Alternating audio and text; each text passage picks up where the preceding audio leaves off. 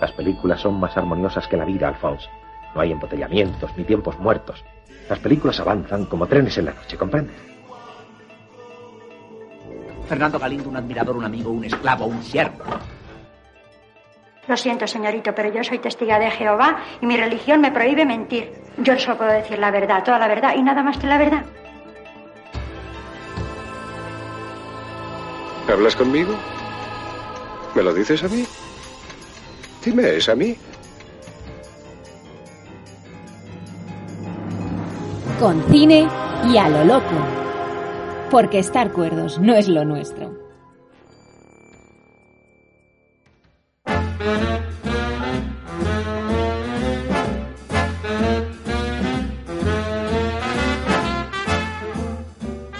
¿Conocen este chiste? Dos señoras de edad están en un hotel de alta montaña. Y dice una, vaya, aquí la comida es realmente terrible. Y contesta la otra, sí, y además las raciones son tan pequeñas. Pues básicamente así es como me parece la vida. Llena de soledad, miseria, sufrimiento, tristeza, y sin embargo se acaba demasiado deprisa.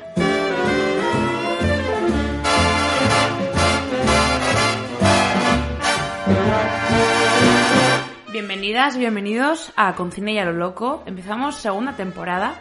¡Bien! Queremos pedir... Ya era hora, hombre, ya era hora. Tenemos que pedir perdón porque la primera la terminamos un poco abrupta en una... Después de una fase 0, 1, 2, 3 que dijimos, ahí va, podemos a salir a la calle, ¿para qué juntarnos a grabar un podcast? Sí se puede beber. Efectivamente. Como que ahora no estuviéramos haciendo eso. ¿Qué dices? Creo que esto es agua. Ah, sí, sí. Sobre todo lo, lo de Wendell. bueno, hemos vuelto, hemos vuelto y sabemos que ha habido gente que nos habéis echado de menos. Voy a decir cinco nombres, espero que luego no me maten. Eh, gracias Marco, Silvia, Encarni, Iñaki y Raúl por vuestro apoyo. Y este programa también va por vosotros, así que nada, os lo dedicamos. Y nada, eh, volvemos. Segunda temporada, ¿y con qué volvemos? A ver qué lo dice ver. Especial. Woody Allen. Exacto. ¿Cuántas ganas además teníamos de hacer este programa? Estaba pendiente desde... Desde, desde antes del confinamiento. Cuando el mundo era mundo. Desde antes del confinamiento teníamos la idea de, pen- de hacer esto. Luego empezamos a hacer con virus y a lo loco, que ya se acabó el virus. O sea, bueno, no se acabó el virus, pero No, no. yo ya no quiero llamarle el programa con virus y a lo loco. No, nos llamamos con cine y a lo loco. Y, y lo teníamos pendiente desde ahí. Y es verdad que, mira, joder, además, pues venimos con el estreno de Woody Allen, con la última película. Sí. Yo creo que venimos perfectos. Sí, lo habíamos pensado justo para ahora. Hombre, en su momento cuando pensamos dijimos, joder, la nueva peli esa que grabó en Donosti, tal, Ah, no, ahora cuando saque el libro, tal. el libro, tal. Nos Hemos esperado a que saque el libro, a que, a que estrene película. A que se muere... Ah, no. No, eso no, eso no, todavía morir no, no. porque tiene una genética muy buena. Su padre vivió 100 años, su madre 96, así que tenemos Woody Allen para rato, yo creo. Pero tenemos Woody Allen para rato a nivel cine. ¿Tú crees? Sí, porque como él bien dice, dice, si no te gusta esta película, el año que viene tengo otra nueva y puede que te guste. Pero está rodando. Sí, Yo está rodando no. siempre.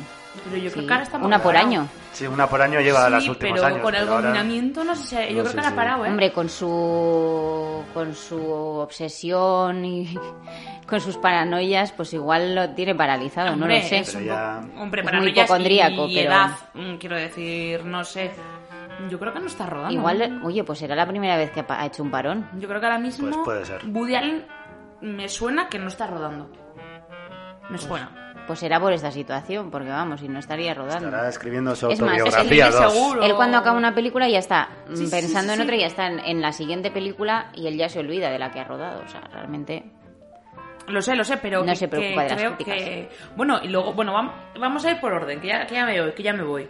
Presentamos, hablamos de Woody Allen. Mm, ¿Por qué ¿Por hemos qué hablamos Woody de Woody Allen? Allen? Eh, Ese señor del que usted me habla. ese señor del que usted me habla, ese señor que creo que aquí a los, a los tres que estamos en la mesa nos fascina. ¿Quién le apetece romper el hielo? ¿Por qué, nos gusta tanto Woody Allen? A ver, yo sinceramente Woody Allen es un tipo que mm, viniendo de donde viene, porque la fase que la fase que lleva en su vida es un poco mm, desde lo cómico, hacerse preguntas de qué es la vida, las relaciones humanas, o sea, todo a mí me interesa mucho el Woody Allen más filosófico, digamos, de que nos cuenta en sus películas. Tiene mejores, peores, hay a veces que, que te llega más, te llega menos, pero siempre tiene algo interesante que contar. Es verdad que muchas veces da vueltas a lo mismo porque al final es la existencia lo que más le, prima a él, lo que más mm, en donde más se mete, lo que es la vida en general y todo eso. Pero claro, eh, interesantísimo siempre lo que cuenta y además desde el prisma que lo hace, sobre todo a mí me encantan mucho más las, las comedias, sobre todo también los inicios, las, las partes más cómicas, las reflexiones que tiene acerca de todo, pero mirando desde la perspectiva cómica. Y al final muchas veces te, te habla de la muerte, de la vida y tal. Sobre todo eso, cuando se enfrenta a la muerte es como, joder, eh, vale, vamos a reírnos de esto, ¿no? No somos meros, no somos nada en realidad, que somos todas esas reflexiones vistas desde las, las gafas de Woody Allen, pues la verdad es que es un director interesantísimo en ese aspecto. Sobre todo, a mí me fascina más bien eso, la, la escritura o los guiones que tiene a la hora de, a la hora de llevar a cabo la- las películas. No sé a vosotras qué os parece. Bueno, a mí me gusta, pues, eh, no sé, la, no sé, el, por ejemplo, el trabajo que hace con los actores, ¿no? Es muy buen director de actores.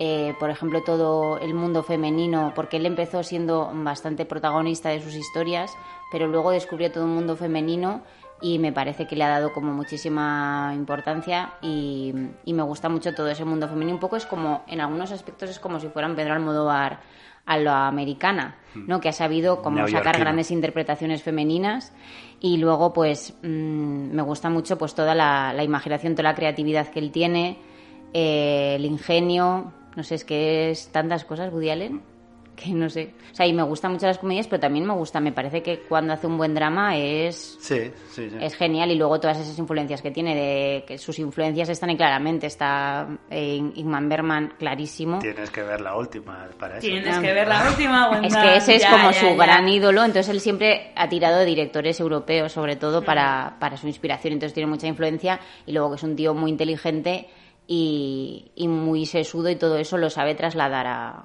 a ese mundo creativo que luego también es alucinante que una persona sea capaz de tener tantísimas historias en la cabeza porque es que al final él de alguna manera lo crea todo. O sea quiero decir él es el guionista de todas sus historias. Entonces que haya alguna mala pues es que es normal que haya películas malas porque es que no puedes hacer todo bien, o sea, es imposible. Y Entonces, aparte rodando tanto y haciendo tanto. o sea, claro, o sea, es increíble que ya haya podido hacer, vale, que hay películas que son regulares y tal, pero hay algunas que son tan impresionantes que ya se le perdona. Es como, mira, ya, ya nos has mostrado la- la- tu capacidad y tu talento, no, no la puedes pifiar, no hay A ver, problema. va- a empezar, su, su filmografía es espectacular, quiero decir, ha dirigido más de 50 películas.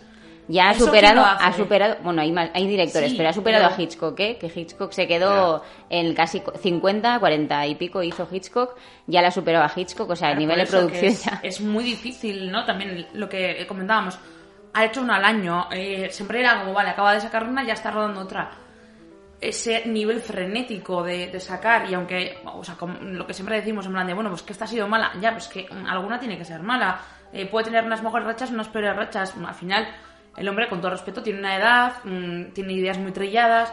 Lo último, las bases muchas veces siempre es, bueno, pues la base es parecida Sí, y sigue desarrollando. Joder, a ver quién hace eso. pero desde perspectivas diferentes. Sí, también. sí, sí, sí, que no digo que sea repetitivo ni que siempre Sí, sea no, la misma no, película. pero siempre, sino- siempre pero hay una muchas base, veces le dan vueltas a una mismos base, temas, es.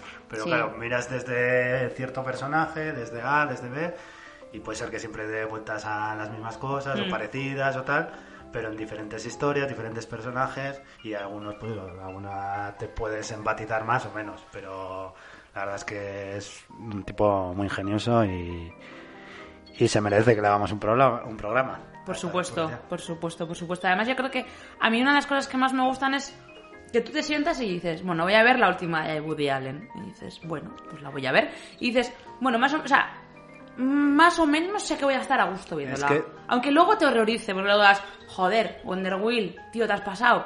O yo qué sé, mm, me da igual cuál. O Vicky Cristina, no te lo perdonan jamás. Pero dices, ¿sabes que voy a ver algo que puedo estar, pues yo qué sé, viendo a gusto? Aunque Pero sabes sea un que Vicky las, Cristina. las pelis de Woody Allen son pelis de Woody Allen, Exacto. o sea, como con marca. Y tiene una O marca. sea, hay directores, o sea, hay películas que ves las películas y luego, ah, pues qué director es. Mm. Y luego hay películas que son de directores, de, tienen una marca, pues eh, Woody Allen, Tarantino, no sé, Nolan ahora también tiene ese, Sí. eso, la peli de, es la peli de. No Y David Fincher también. Fincher, Mm. Lynch, tal, es la peli de. Kubrick también en su momento, tal, la peli de. Total, Y total. hay que ir a verla porque es la, peli de.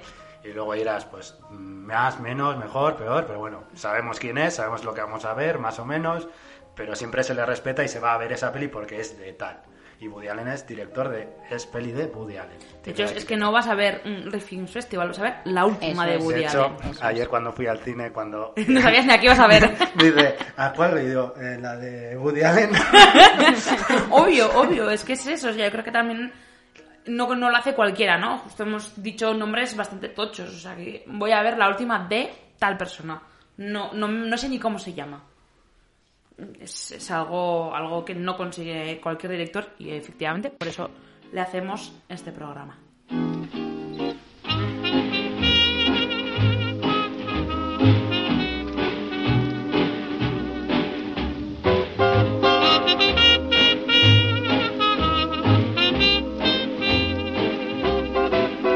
Bueno, Woody Allen nunca ha sido, o sea, ¿de dónde empieza, no? O sea, como tiene como una faceta de, de que empieza desde el humor, desde la tele también. Digamos que es un director que viene de- desde lo que es el stand-up, en en realidad. Bueno, comenzó escribiendo chistes, ¿no? Eh, cuando con 15 años creo que era que le, le contrataron en, en el de New York. De New Yorker. Mm. Y escribía chistes, eh, chistes cortos, de hecho, eh, pues columna y tal, lo que hoy en día se conocería como Twitter. Tuitero gracioso. Era tuitero, pero en su época. Y luego, pues de ahí sal- salió a un programa de escritores en la NBC, de, de comedia y tal. Y le contrataron ahí para, para trabajar, eh, no sé si en algún programa o tal. Y después se dedicó un poco a, a la comedia, a lo que es el stand-up, a, a interpretar sus chistes o su comedia, a hacer textos que él interpretaba en aquella época, pues eh, eso, pues por los clubs de comedia. Y eso, pues un poco ver esa, ese background que tiene él sería salir desde, desde los cimientos de la comedia, desde sobre todo escribir textos, luego interpretarlos. Al final es un poco lo que luego ya hizo en las películas. Primero escribió los textos y luego él, también los interpretó. Entonces, eh, pues eso, de la comedia, de la comedia nace y así, así conocemos un poco los comienzos de Woody Allen. También para, o sea, escribía tiras cómicas, dibujos, incluso dibujaba y todo, o sea que eso, ya luego veremos también otras facetas, pero un artista completo, de, del principio ya se, se vio desde, desde joven que tenía talento para, para esto. Hombre, y además también, no sé si en- recientemente en un documental que vi en Filmin se veía también él en la tele, ¿no? O sea, como también eh, su imagen y cómo él se veía en la tele a veces también como que era a él... no se sentía del todo cómodo. O sea, era curioso verlo en el... Porque es muy tímido. Claro, entonces él eh, obviamente le encanta hacer reír a la gente, pero en el documental eh, lo que contaban era eso, que lo de la tele, de hecho además como que empezó a triunfar, pero él se llegaba a sentir hasta incómodo. Entonces es curioso, ¿no? De, dices, vale, quiero hacer reír a la gente, pero no delante de una cámara, no delante de... O sea, al principio le dio como mucha, mucha, mucha cosa el éxito que, que estaba consiguiendo y a día de hoy pues unas personas yo creo que más conocidas de todo el mundo.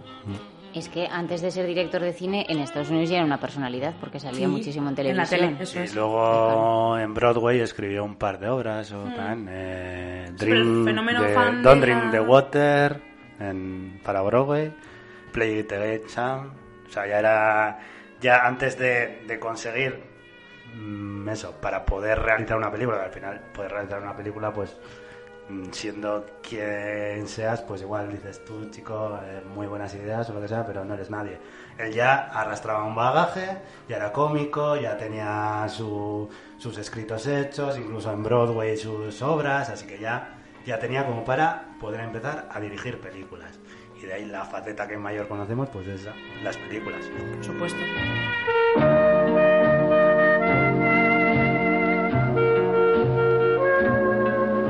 Bueno, vamos al lío.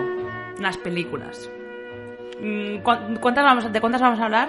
Pues de todas es imposible porque si no, hasta mañana. O sea, si empezamos a hablar todas las películas, probablemente se haya acabado el COVID cuando acabemos. Ojalá. Ojalá, pero... bueno, pero hemos elegido unas cuantas, pero vamos a igual mencionar también por encima la primera película de Woody Allen. ¿Cuál fue, Aymar? La primera película, o sea, debutó como director en 1966 con Lily la Tigresa. Ese fue su debut. Y pero no nos- vamos a hablar de ella. No vamos a hablar de ella. Que tampoco nos interesa mucho. Así, sinceramente, punto. Y nos tiramos ya para Toma el dinero y corre. Toma el dinero y corre. Mm, ¿Corremos? ¿Qué hablamos de esa película? A ver. A mí, yo lo que voy a contar es que a mí para es que a mí lo que me hace gracia, perdón que me es el nombre que tuvo en Latinoamérica, que es un poco eh, spoiler, que era robó, huyó y lo pescaron. ¿En serio se llama así? Es Ay, que lo de los... do- lo- bueno, luego hablaremos de Boris Kurchenko también. También. Quiero decir que lo de los, las traducciones de, de los títulos también tiene traca. Sí, eso da para un programa. ¡Buh! Cinco, en realidad. Sí, sí, sí. Aquí el formato de esta película es en documental, ¿no? Pseudo documental. De- eso es, de la vida del... de Vir- Vir- Virgil era. Virgil Starwell. Virgil Starwell. Eso es. Eh, pues eso, que era un músico. Ah, es que me acuerdo de la escena de. No, es un patán que no patán. vale para nada, ni para robar, ni para Nada, músico, para ni un desastre. Bueno, Todo le sale mal. Algo muy clásico también en Woody Allen, que siempre el protagonista Todos es los un patán. personajes sean. O sea, la escena esa que está en la banda y están en un desfile. Y claro, él toca el En contrabajo, ¿no? trabajo, eso es. Y se tiene que sentar. Claro. Claro. Vaya idea. en desfile y va con la silla. eh, cogiendo. eh, que sentándose no puede tocar, tiene que avanzar, se sienta, se avanza. Hostia, es verdad, pero esa, esa escena es muy mítica luego. O sea, en un- en un montón de sitios, yo creo, en plan de mm, Sí. verla. Hombre, a ver, en esta peli es muy interesante que ya empezamos a ver muchas cosas, muchas facetas de lo que va a ser el cine Woody Allen, toda esa creatividad. El, por ejemplo, el tema del documental, que a él le gusta mucho Mm. introducir en sus historias, Mm. pues eso, un poco pues eso, como lo que en este caso que dicen que es un pseudo documental, ¿no? Porque hay como entrevistas a, a personajes que hablan de, Sí. del protagonista. Muy hay otras también, pelis sí. en las que también Sí. ocurre lo mismo. Por ejemplo, Maridos y Mujeres también es documental, en Celin, o sea, hay una serie de pelis que también eh, tiene esta influencia del documental. Y luego, pues eso, el- el- todos los gag cómicos, ¿no? El que ya ves luego, ya, ya empieza a surgir, ¿no? Todo ese talento. Entonces, Sí, y además también en esta creo que es como la que más tiene, eh, digamos, en comedia corporal, igual, más que en otras tiene más más diálogo, también tiene, ¿eh? pero más diálogos cómicos. Pero es este un como- poco eh, Chaplin, Sí, es un poco es, Charlotte. un poco es, es slap y tal. O sea, sí es la más, yo creo que es la más cómica en este aspecto, en comedia corporal. Como por ejemplo la escena que comentabas, eso. Sí. y- La escena del banco me encanta cuando va a ir a robar Sí. y no entienden la nota. Ah, es es verdad que que esa, deja la esa nota, eh. escena es maravillosa. ¿Qué pone aquí? Y al final, claro, le pescan. Obviamente. Pobrecito, claro. Bueno, en Latinoamérica ya lo sabían antes de entrar a la sala. Ay, qué terrible lo de los doblajes, de verdad. Por favor, ¿qué pone aquí? ¿No está claro? No, no lo entiendo. Dice, actúe con naturalidad. No, dice, ponga 50 mil dólares dentro de este saco y actúe con naturalidad. Sí, con naturalidad. ¿Y qué más? Le estoy apuntando con un revólver. Aquí dice al volver, no revólver. No, dice revólver. No, señor, dice al volver. No, fíjese, dice revólver, sí. George, eh, ¿quieres venir un momento, por favor? ¿Qué pone aquí? Ponga 50 mil dólares dentro de este saco y atuce con naturalidad. ¿Qué es atuce? ¿Tú crees que pone revólver o al volver? Revólver. ¿Pero qué es atuce? Ah, actúe con naturalidad. Dice, dentro de este saco y actúe con naturalidad. Ah, ya. Es un atraco. A mí esta película me, me, parece muy divertida. La de todo lo que, hizo- lo que quiere, lo que... Lo que usted quiso saber sobre el sexo y no se atrevió No a preguntar. preguntar. Eso, gracias. Largo, largo. que me iba a trabar, estaba claro. Esta película me parece brutal, o sea, es como... Además, como se va...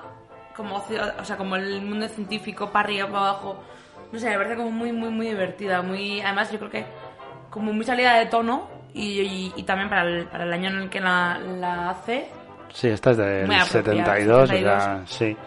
Y bueno, esto también es como está dividido por partes. Y Sí, en- diríamos que son pequeñas historias que incluso, va, pequeños cortos, que incluso podrías decir pequeños sketches Total. en relación a cada tema pues sexual, de el orgasmo, el, bueno, no me acuerdo ahora mismo exactamente cuáles eran Sí, los no capítulos. la, la tengo vista desde hace un tiempo, sí. Eso, como Las tenía- perversiones sexuales. eso, las Mm. perversiones, no sé qué, tenía eh, por partes.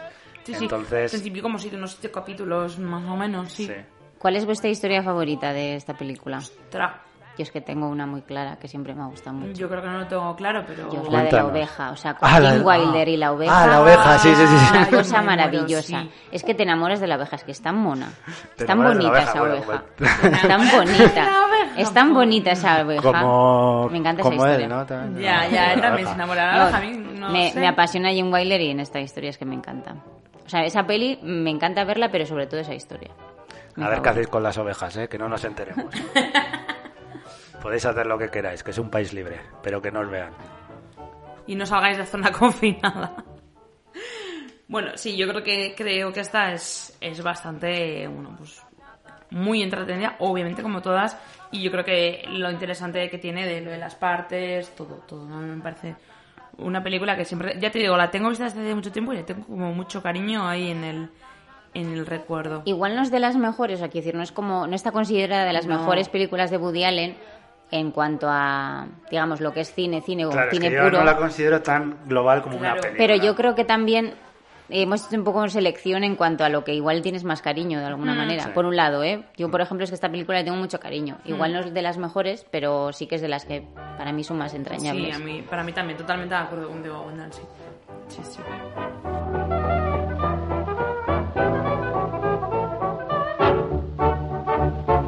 Bueno, dígame, ¿qué le pasa a usted? Estoy enamorado de una oveja. Perdone, ¿cómo ha dicho? Que estoy enamorado de una oveja. Ah, comprendo. Verá, doctor, allá arriba en las montañas donde llevo a pacer mi rebaño, es todo tan bonito bajo el cielo estrellado. En aquella soledad, estoy tantas horas solo que a menudo deseo una mujer. Pero, doctor, allí no hay mujeres y yo soy soltero. Y una noche, el verano pasado, yo no podía resistir más. Necesitaba darle a mi cuerpo lo que pedía. Y entonces la vi. ¿A quién? A Daisy. La oveja.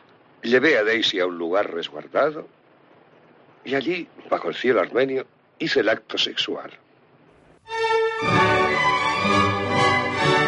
Bueno, la siguiente, obviamente, sin duda, vamos otra vez a los, las traducciones de títulos. O sea, en inglés, Love and Death, en castellano, La última noche de Boris Krutchenko. Muy bien, Eh, gracias. pero es que en castellano me encanta el título. El título te gusta. Hay veces Hombre, que en castellano... Amor y muerte hubiese sido como bastante sin más. sí. Hmm. Hay veces que, por ejemplo, eh, Sunset Boulevard, El crepúsculo de los dioses. Es mejor, Pues, el- hombre. es mejor la traducción, efectivamente. Esa, Es verdad esa que sí. Sunset Boulevard no me disgusta, pero es que la traducción dices, joder, ¿sabes? Sí, sí. Se inspiraron este día también con la de Eso es. Boris Krutchenko. Mm, Me gusta más. ¿Te gusta más? Sí. Hombre, es verdad. Amor y muerte, quiero decir, amor y muerte o la última noche de Boris Krutchenko, pues, pues, pues sí. Ahí está, Boris Krutchenko en, un- en Rusia, en los principios del siglo eh, XIX, pues, pues, pues ahí, en una historia loca, loca, porque a mí me parece esta historia muy loca, pero también, o sea, muy divertida y... Al final esta peli es un poco muy pareo- parodia en general. Sí, sí, sí, O sea, sí. del... Pues de la Rusia. de la esa- Rusia, de- digamos la monarquía rusa y todo toda la zona, toda la época de allí. Eh, además, me encanta porque es del 75 y esto eh, fue, el- o sea, esta película se llevó el oso de plata en el Festival de Berlín.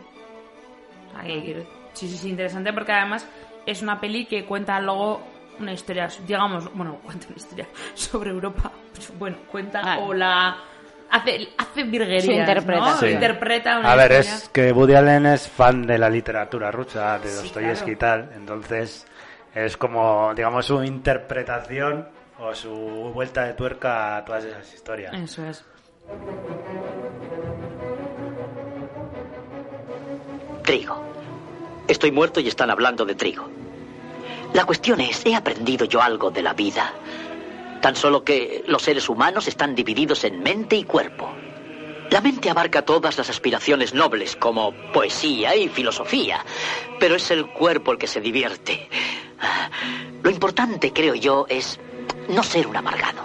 Resulta que hay Dios y no creo, eh, no creo que sea injusto. Eh, Lo, lo peor que se puede decir de él es que ha tenido poco éxito con nosotros. Al fin y al cabo hay cosas mucho peores que la muerte. Si han tenido que aguantar alguna vez a un agente de seguros, lo comprenderán perfectamente. Seems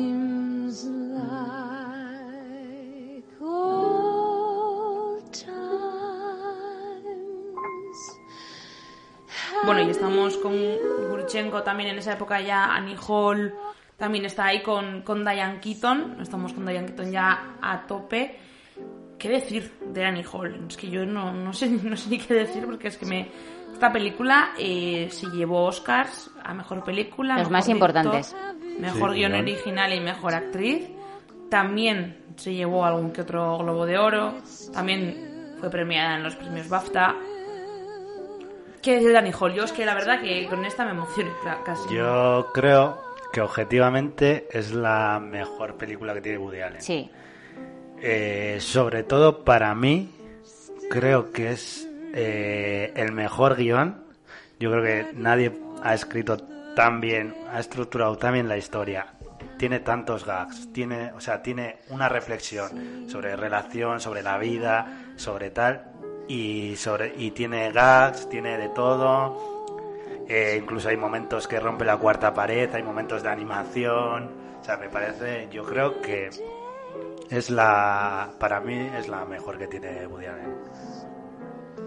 No, sí, sí, o sea, decir, es la comedia que rompió un poco los esquemas, ¿no? Que, que nos eh, mostró, bueno, lo de, lo de romper la cuarta pared no es cosa de Woody Allen, ¿eh? Lo habían hecho muchos cineastas No, antes, ya- ya lo sé, entre ellos Fernando Fernán. Gómez.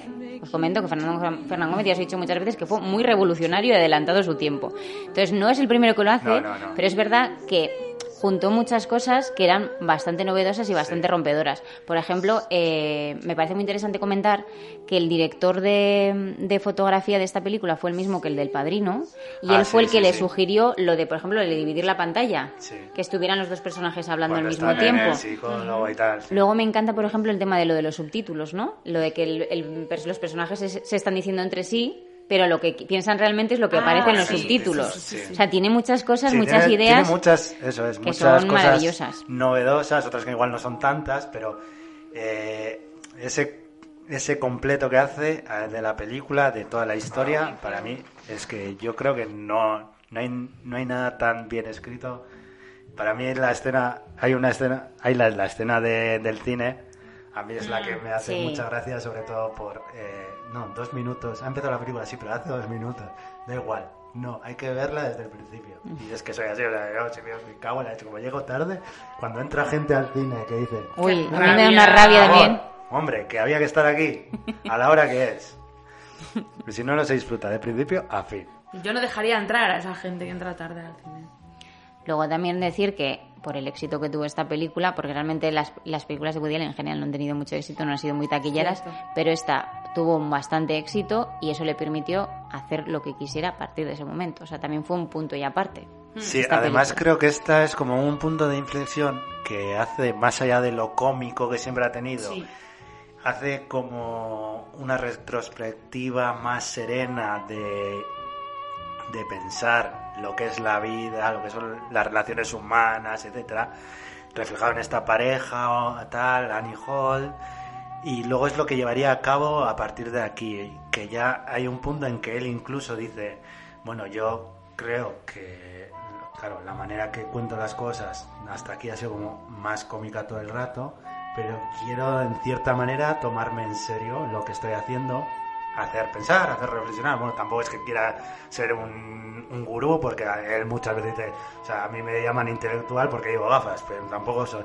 Pero sí que, sí que ya se denota esto de, de darle un- una vuelta de tuerca a, a lo que es la película en sí, de que puede ser una comedia. Claro, esto podría, podría haber sido una comedia romántica de toda la vida, sin más, sin problema. Pero va mucho más allá, o sea, tiene claro. una reflexión más allá de lo que son las relaciones humanas, de lo que es la vida, etcétera. Y, y parte de que sí que mantiene el, el- la comedia, porque tiene gags que son brutales, tiene unos, o sea, tiene buenos chistes, incluso los mete bien, etcétera. Pero que ya, como que es un punto y aparte ya en su carrera. Y esto determina lo que va a ser el Woody Allen a partir de aquí. Que ya no solo quiere mm, hacer reír o contar historias a través de la risa, sino que quiere un poco más profundizar. Y ya es- se vuelve un poco el Woody Allen más filosófico, digamos.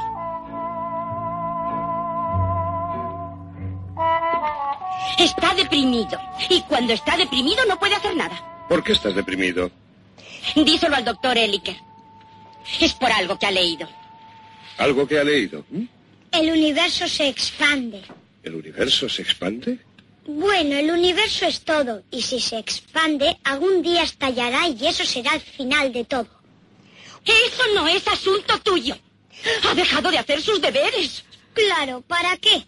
¿Qué tiene que ver el universo contigo? Brooklyn está aquí y Brooklyn no se expande. Y no lo hará en billones de años, Salvi. Eh, por eso hay que intentar pasarlo bien mientras estemos aquí. ¿Eh? ¿Eh?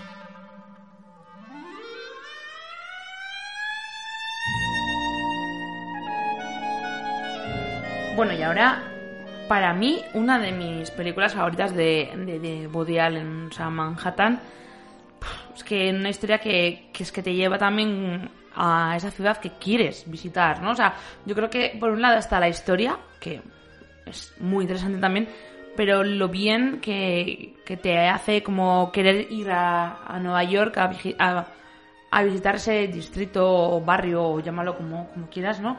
De Nueva York tan tan especial como Manhattan y al que tanto cariño le tiene además eh, Woody Allen. Es una carta de amor a la ciudad, con esa Mm. fotografía maravillosa, en blanco y negro, que el blanco y negro le va también a, a Nueva York, ¿no? Mm. Porque es, pues es todo asfalto, es como edificios, rascacielos, entonces ese contraste de luz y sombra que le va también el blanco y negro. Y, y a mí es lo que más me gusta, la verdad, de esta película, la fotografía. Sí, la, la fotografía es brillante en esta película. Y es verdad que es un homenaje, sí, prácticamente casi incluso mejor que la historia en sí, que también, bueno, pues lo que te pueda contar, bien. Pero es el homenaje que le hace a la ciudad. Además, eh, Woody Allen neoyorquino. Hacerle el homenaje, se nota ahí la, la pertenencia un poco de, de Nueva York. Hola, soy Woody Allen, soy de Nueva York. Os voy a hacer una postal de lo que es Nueva York. Y en este sentido es una, un homenaje perfecto a la ciudad, digamos casi un, un, un documental, ¿no? Pero un- una postal encima la... De hecho es la, la escena del puente también, es que ya se ha quedado Es como icónica, de póster sí, sí, sí. en muchos sitios. Que ese banco no existe, que lo pusieron ahí. Que menos mal, porque si no, imagínate cómo estaría Estaría eso de lleno de turistas. Ya. Ah, sí, sí, sí. O sea, Podría- estaría ese banco, lo habrían Ahí tenido que estuve cambiar. ya. ahí, eh, a pintadas. Estaría Yo todo lleno de estuve aquí. Eh, Andy y Amanda, Love Forever. Y al de dos días estaban divorciados, pero bueno. Menos mal, el banco no existe, Mar, o sea que todo bien, no hay esas En el puente igual han hecho. Pero bueno, sí, yo creo que también mucha gente también va buscando como esa escena, ¿no? De cuando vas a Nueva York, aunque no tengas el banco, la gente va a ir a, a ver el puente de... Se ponen en cuclillas. El póster que es precioso. el póster Creo que es el póster, están muchas casas. En Es muchas. que yo creo que piensas en Nueva York y una de las Y te viene imágenes que te viene imagen, más sí. en- a la mente es esa imagen. Mm. La del, la del cartel de Manhattan. Totalmente, totalmente. Y bueno, luego la historia que cuenta también, hombre, pues el protagonista, o sea, sinceramente, sin querer todavía entrar en la polémica, que luego hablaremos, eh, vemos que le gustan las jovencitas. le gustan las jovencitas. La, la prota- el protagonista, que es el actor Woody Allen, está saliendo con una chiquilla de 17 años. Que, ¿quién es? Además, o sea, eh, estuvo, tuvo nominación eh, a los Oscar como mejor actriz secundaria Marielle Hemingway, que antes hemos leído que, que, bueno, que era la nieta de- del mismo Ernest Hem- Hemingway. Pero yo me quedaría ahí, ¿no? Mm, Luego hablaremos un poco de la polémica, pero que yo creo que en su arte tampoco se, se separa tanto. Aquí, en esta película del 79, pues Woody Allen, el protagonista, está saliendo con una chiquilla de 17 años y ahí está la diferencia de edad. Se fue a un parque infantil a hacer el casting. Mm, espero que no. pero bueno, igualmente, para mí, esta es mi favorita, que luego hablaremos de nuestras favoritas, pero yo ya adelanto que mi favorita es Manhattan. Porque también creo que también el- el- la relación que tienen todos, ¿no? Entre ellos, a mí me gusta. Y la historia que se cuenta me, me gusta bastante en realidad de Manhattan.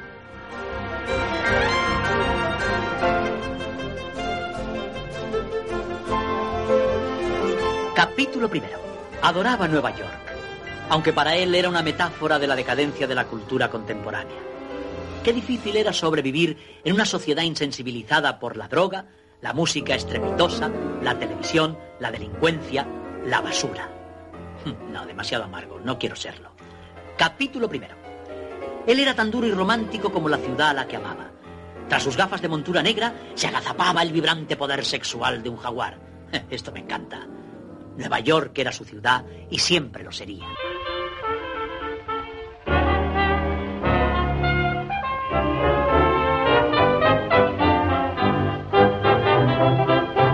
Bueno, y ahora La Rosa Púrpura del Cairo.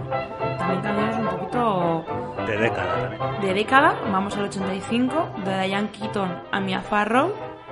Uh, Que peligro. ya fue el matrimonio Woody Allen Mia Farrow. Exacto.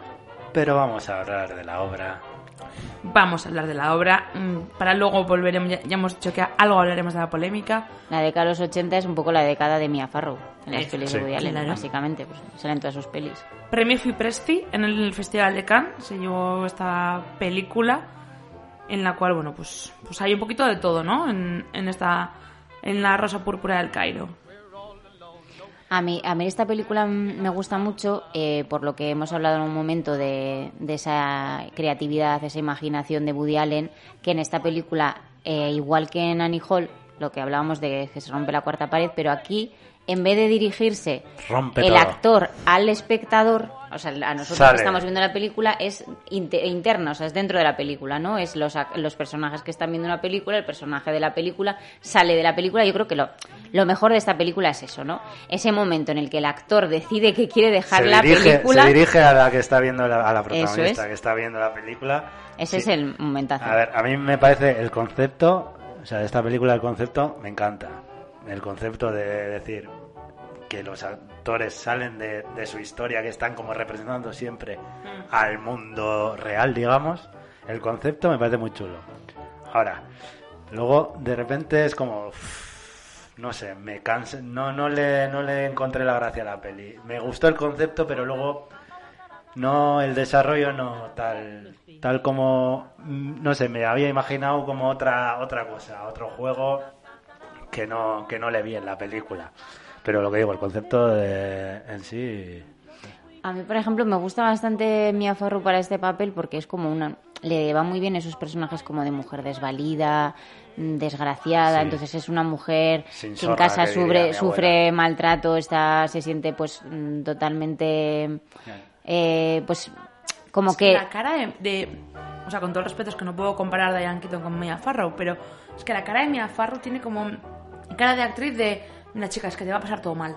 Es que esta- parece una persona así como desvalida, como Sí. desgraciada, como enferma. Parece una persona Sí, enfermiza. exacto. Sí, sí, Entonces, como débil todo el para rato. este papel Triste. queda muy bien porque es verdad que es como una mujer así como muy frágil, que es muy desdichada porque realmente ella tiene una, una valía, pero nadie a su Sí. alrededor se la sabe ver y es a través del cine es eso lo que a mí me gusta especialmente, ¿no? Que a través del cine se evade de esa situación trágica que tiene en su vida y eso El que soñarías, ¿no? De ojalá pudiera yo entrar en una película, ojalá los actores podrían salir y formar parte de mi vida, ¿no? Es esa cosa así, ¿no? Eso es lo que a mí sí, me gusta. pero es que ese concepto, ya te digo, eso de re- mezclar realidad y ficción. Y tú también cuando, por ejemplo, tienes cualquier mal día o lo que sea, digo, voy a ver una peli, me voy a evadir, o voy a ver, eh, y te involucras en una película como diciendo, joder, me gustaría estar en ese mundo, que no existe, pero incluso cualquier mundo fantástico o el mundo real que te cuente algo parecido a la realidad, pero empatizar con unos personajes, meterte en esa, en esa historia, en esa vida, es lo que igual mucha gente hace también con el cine. El cine sirve para eso. De hecho, es bueno la escena que te comentaba antes, que a ver si la. Creo que era desmontando a Harry, pero que era una que se iba, que tenía como tendencias suicidas eh, y iba a ver una película y, y viendo la película dice, joder, merece la pena vivir porque todo esto que hay, esto han hecho esta película de los hermanos Marsera, además. Entonces, ese, ese, ese poder que tiene el cine en ese momento es lo que lo que más eh, eso lo que más potencia tiene en esta película digamos el contraste realidad ficción pero que la ficción te puede ayudar en la realidad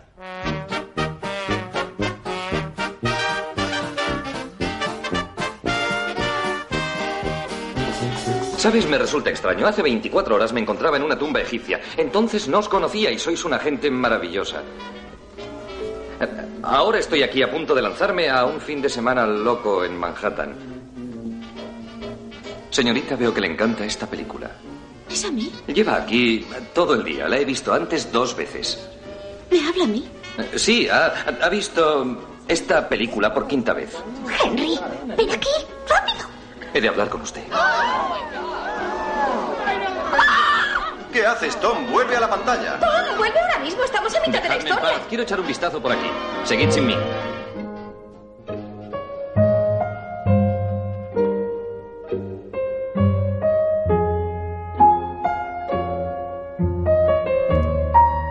Avanzamos en los 80, seguimos con Mia Farrow, con Hannah y sus hermanas, 1986, en la cual, bueno, pues tenemos ahí una historia de tres hermanas, eh, que cada una más diferente, cada una con sus taritas y cada una con sus cositas, ¿no? Digamos que, que esta película, mm, lo comentábamos justo antes de fuera de micros, que es una historia, yo creo que lo- lo- la clave de esta película es la historia, lo que se cuenta, lo- las relaciones entre las personas, ¿no?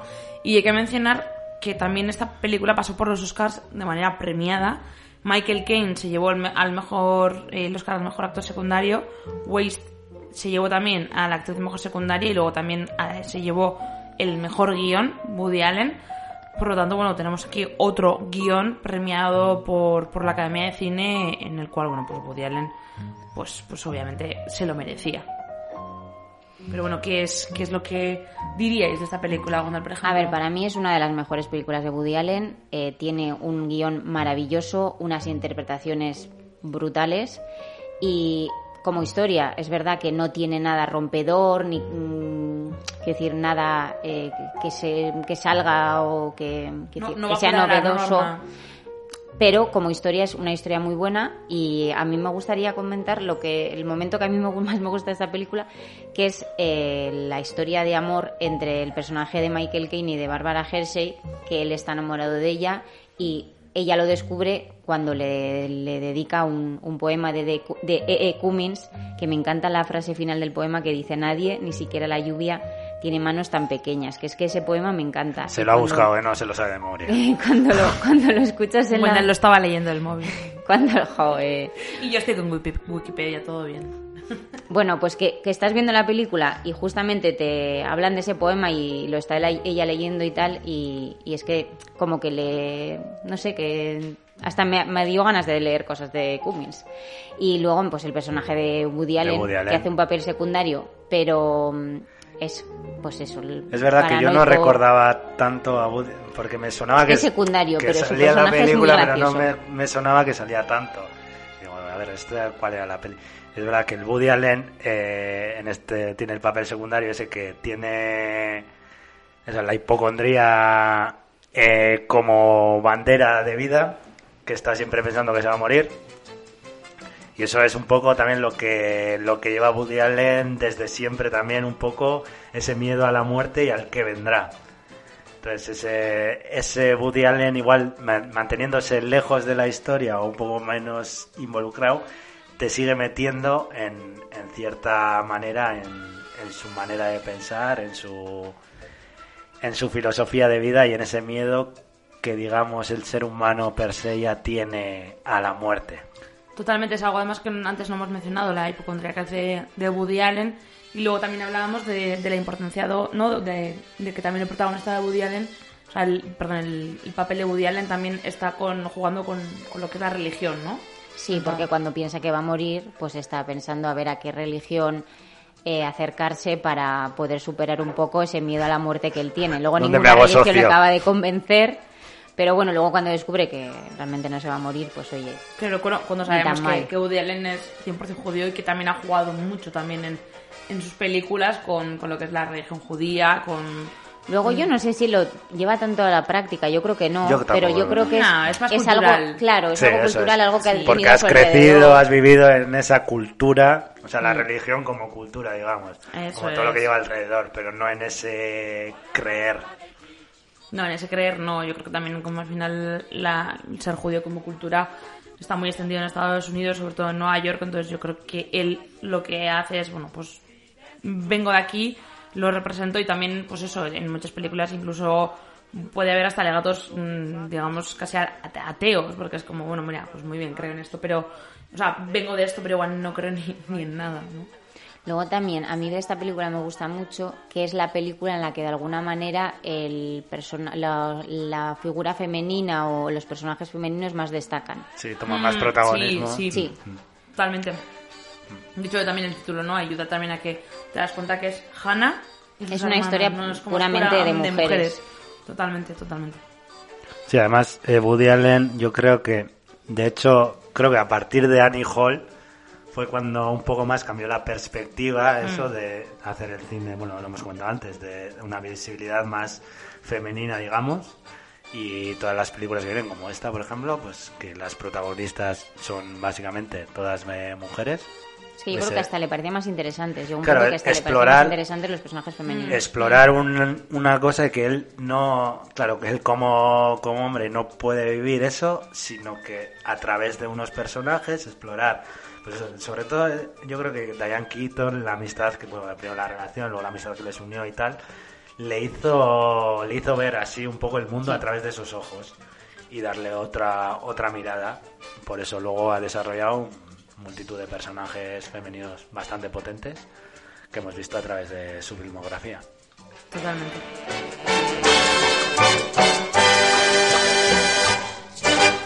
¿Puedo decirte una cosa, contarte un secreto? Hace una semana me compré un rifle. Sí, me compré un rifle. Si me llegan a decir que tenía un tumor, me hubiese suicidado. Lo único que quizá me habría detenido, y digo quizá, era el mal rato que les iba a hacer pasar a mis padres. Hubiera tenido que matarles a ellos primero, y tengo unos tíos, imagínate, se hubiese convertido en una carnicería. Bueno, tarde o temprano es algo, es algo que nos va a ocurrir a todos, ¿no? Sí, pero eso a mí no me resuelve nada, porque entonces resulta que no hay nada en este mundo por lo que merezca la pena vivir.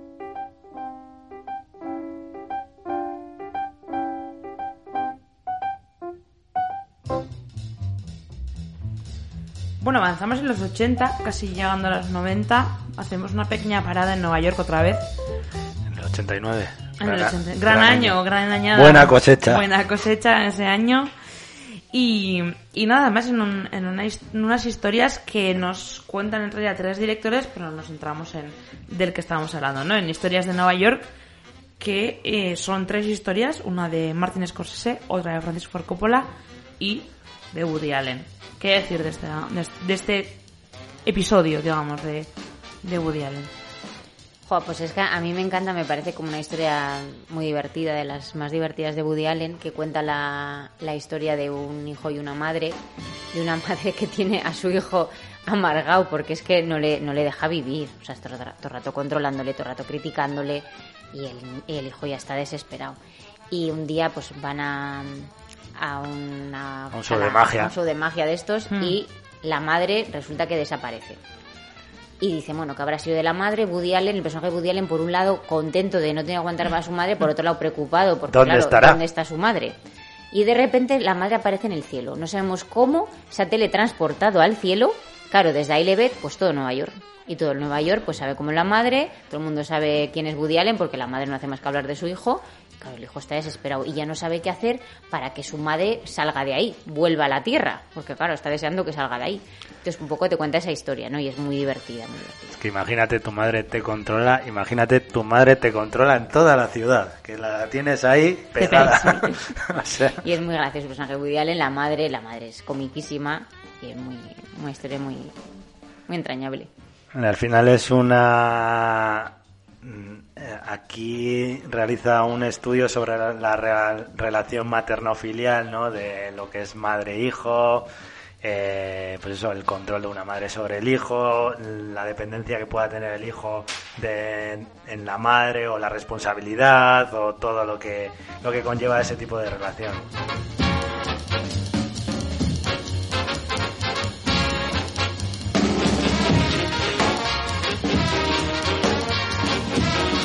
Sheldon, Sheldon. Vamos, despierta, es hora de levantarse. Mamá, escucha.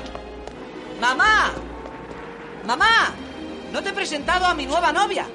¿Qué le ha pasado a la otra? Se ha ido. Treva, no te he presentado oficialmente a mi madre. No. ¡Hola! Oiga, yo quiero a su hijo. Tendremos que engordarle un poco, pero de todos modos es un cielo. ¡Ajá! ¿Lo ves? Esta sí que me gusta. A mí también. Bien, ahora ya puedo bajar.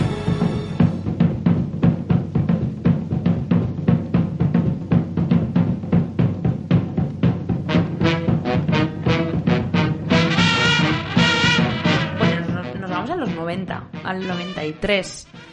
Y ya no está Mia Farrow y volvemos con Diane Keaton. Y creo que Wanda tiene bastante que hablar de esta, de esta peli, porque creo que es de sus favoritas además. Misterioso es- asesinato en Manhattan. Sí. ¿Qué pasó en Manhattan? Esta es mi, mi favorita, es una comedia que me gusta muchísimo. La habré visto mm, 100 veces, o sea, no sé. La he visto muchísimas Exagerada. veces. Sí, sí, sí, no, no, la he visto muchísimas veces y no me canso de verla y la vería mil veces más. Y bueno, eh, ¿qué habría que decir primero de esta película? Porque es, es la ruptura, ¿vale? A partir de esta película es cuando ya Woody Allen ya eh, había roto con Mia Farrow, tanto en lo personal como en lo artístico. La anterior película fue Maridos y Mujeres, que ahí ya eh, la relación se rompió y ya en esta película pues volvió a incorporar a Diane Keaton, que es todo un acierto porque Mm, Diane Keaton eh, de mujer de Woody Allen que tiene un mogollón de química y es el personaje sí, sí. que más me gusta, bueno, me encantan todos, pero es un personaje que me siento súper identificado con ella. Sí, no sé por qué. No sé, no me Y me encanta, ¿no? Y me encantaría vivir esa historia, ¿no? Y, mm, y es Si muy no la has vivido ya, porque yo me, te imagino a ti descubriendo ahí, investigando un asesinato en tu portal. ¿Qué ha pasado? Asesinato en Madrid. Bueno, lo primero que piensas cuando ves esta película es referencias a Hitchcock. Bueno, Sí. exagerado. Es un homenaje Mm. total a La ventana indiscreta. Sí. Vamos, es que hay escenas cuando ella se cuela en la casa. Es que estás pensando en Grace Kelly cuando se cuela en la casa del vecino para ver qué puede encontrar, qué pistas puede encontrar. Y aquí, pues lo mismo, ¿no? Diane Keaton, cómo se mete en la, en la vivienda del vecino con toda su sujeta. Y luego pues tiene pues muchos homenajes porque luego hay una sala de cine en la que se, se proyecta La Dama de Shanghái. También eh, en otro momento de la película se proyecta Perdición. Hay muchos homenajes al cine. Luego me gusta muchísimo eh, el momento en el que deciden que, que van a... Bueno, porque la, la historia va de que eh, el personaje de Woody Allen y Diane Keaton tienen unos vecinos y la mujer muere. Y, y, la, y Diane Keaton todo el rato sospecha de que ha sido asesinada, ¿no? Porque va Ujú, viendo una serie de indicios que le llevan a pensar que no, que no ha muerto de un infarto, sino que la han asesinado y va viéndose, según avanza la película, que lo que ella sospecha es real. Y hay un momento que a mí me resulta, bueno, hay varios, ¿no? Que me encantan. Uno de ellos es cuando se juntan los amigos eh, en, una, en un bar por la noche de madrugada para intentar eh, saber o, o intentar eh, Sí, desenredar o hechos. reconstruir los hechos de todo lo que puede ocurrir y luego ese momento en el que hacen ese montaje de la grabación para eh, intentar extorsionar Uf, al, uf. al, al es marido. Un momentazo. O sea, bueno, y tiene montones de momentos súper maravillosos. Es muy, muy divertida, es comedia negra brutal. Sí. Y los actores, Alan Alda está maravilloso también. Angelica Houston, ¿qué te voy a decir? O sea, maravillosa. Me encantan. Yo, sinceramente, eh, esta la tenía muy pendiente y la he visto bastante reciente, entonces creo que es la película más reciente que tengo de todas las que estamos haciendo repaso. Y es que me parece brutal, ¿no? Lo, eh, lo que acabas de decir. Me parece tan divertido el, el momento ese de, de las grabadoras, que claro, es, eh, claro, son el 93. A día de hoy, esto lo podríamos editar súper, mega, móvil, rápido. tal. En plan, de tú pones a alguien a grabar y... mm, Gwendal, los Cómo lo montan, cómo luego lo idean, cómo lo van a... edita el programa. Sabe perfectamente que esto lo hubiese podido hacer en, lo hubiese podido hacer en cero coma. Pero claro, cortar, tal. Luego que yo en- he editado en Averroll que es como se editaba antiguamente y cuando conseguías editar cualquier cosa o, edi- o he intentado eh, editar de vídeo a vídeo, ¿vale? O sea que yo sé lo que es editar Claro, claro. en Hombre. analógico y cada vez que conseguías cualquier pequeño logro era, vamos, Claro. un milagro. Woody Allen hace, escribe a máquina y hace copiar, pegar. Eso, eso. Con, con folio, pero, Corta pero, y lo pero, pero pega. me encanta en el momento también en esa escena que están con las cintas, como Woody Allen de repente su cinta se enreda, acaba sacándola, Sí, sí, ya sí, no sabe sí. qué hacer con la. porque él está como de fondo, pero a mí me encanta, yo me quedo con él, ¿no? En plan de ahí con la cinta, que se hace un lío, dices, pero chiquilla, ¿dónde Vuelve vas? ahí a la, a la comedia corporal, al Sí, desgaste, también, le ves también. detrás, Luego, tal. que es súper hipocondríaco otra vez, la escena que se También. quedan encerrados en el ascensor, Ah, dices, sí, madre mía. sí, y luego hay diálogos míticos, ¿no? Lo de. eh, encerrado con un cadáver en un ascensor, eh, el colmo de los. eh, Ah, ¿Cómo es? Es que no me recuerdo la frase. De los. No, no recuerdo ahora. Ay, no. Como de los hipocondríacos o algo así. No es Sí, exactamente así la frase. encerrarte en un pero tiene. con o, un cadáver. o el, mo- el- al principio, ¿no? Cuando Diane Keaton le dice. eh, bueno, porque le lleva a ver un partido de hockey y entonces ella le dice que Mm. tiene que ir a ver la ópera de A la Wagner. ópera de Wagner, y dice, es que me traes a ver a Wagner y me da ganas de invadir Polonia. Exacto, Entonces, sí, sí, hay sí, frases sí, mitiquísimas en toda sí, la sí, peli. es brutal, Pues, es eh, brutal, sí. Woody Allen tiene unas líneas en todas, o sea, si haces un repaso de vamos a hacer las líneas, los guiones, los diálogos más Eh, acabo de recordar la frase, es el colmo de un neurótico. Encerrado en un ascensor con un cadáver, el colmo de un neurótico. Es que la neurosis que lleva Woody Allen encima todo el rato, en toda su Claro. filmografía, o sea, es, es eso. Que al final, eh, lo que decía, destacas, hay como frases, líneas de texto del guion que valen como para, como para hacer un, digamos, un- un- una instrucción de vida. De, de- con, con dos líneas de, de texto te puede contar eh, eso, pues el colmo de un hipocondríaco, eh, la vida, no sé qué, tal. O sea, es muy, es muy filosofía de Woody Allen. Un libro así, tal, texto. Sí, pero también juega también con algo que igual también no hemos comentado, pero en las películas que hemos comentado también es el, el momento de los celos, ¿no? También, porque es como, ay, que te vas con el colega este, no querrás algo con él, ¿no? Que, que también suele ocurrir en, en varias de sus películas, ¿no? Pero en, en este caso sale, ¿no? Dice, ay, que te vas con Ted, no querrás algo con Ted, pero claro, ah, no, pero con Ted siempre me la paso mejor, siempre me ayuda más, Sí. y luego parece como que igual puede que haya un conflicto entre ellos, pero luego no. Y él lo con que el sería el de desgaste Angelica también. Houston también. Es. Claro, y lo que sería el desgaste propio de la pareja, como necesitamos una aventura, por ejemplo, inventarnos o, o creernos que ha habido un asesinato. Claro, ella es como que necesita aventuras Necesita en su vida. aventuras. Claro, claro, porque están ahí la, la rutina y el pues la posible ruptura que, que podría haber entre, entre ellos, pero bueno, que, que ahí va. Entonces yo creo que también, esto creo que lo hemos comentado en, en algunas otras películas, pero también es otro canon, ¿no? El, el- la historia amorosa que pueda ir por delante, por detrás, que parece que pueda terminar Que eso es que es un, constante. que se ¿eh? pueda ir con un amigo, además siempre es como con un amigo, ¿no? ¿no? Que no es sea con un tercero que no conoce de nada, sino que se puede ir con tu mejor amigo. También es otro de los clásicos o otra otra algo más de, de Woody Allen que, que antes no hemos comentado y en esta película también se da.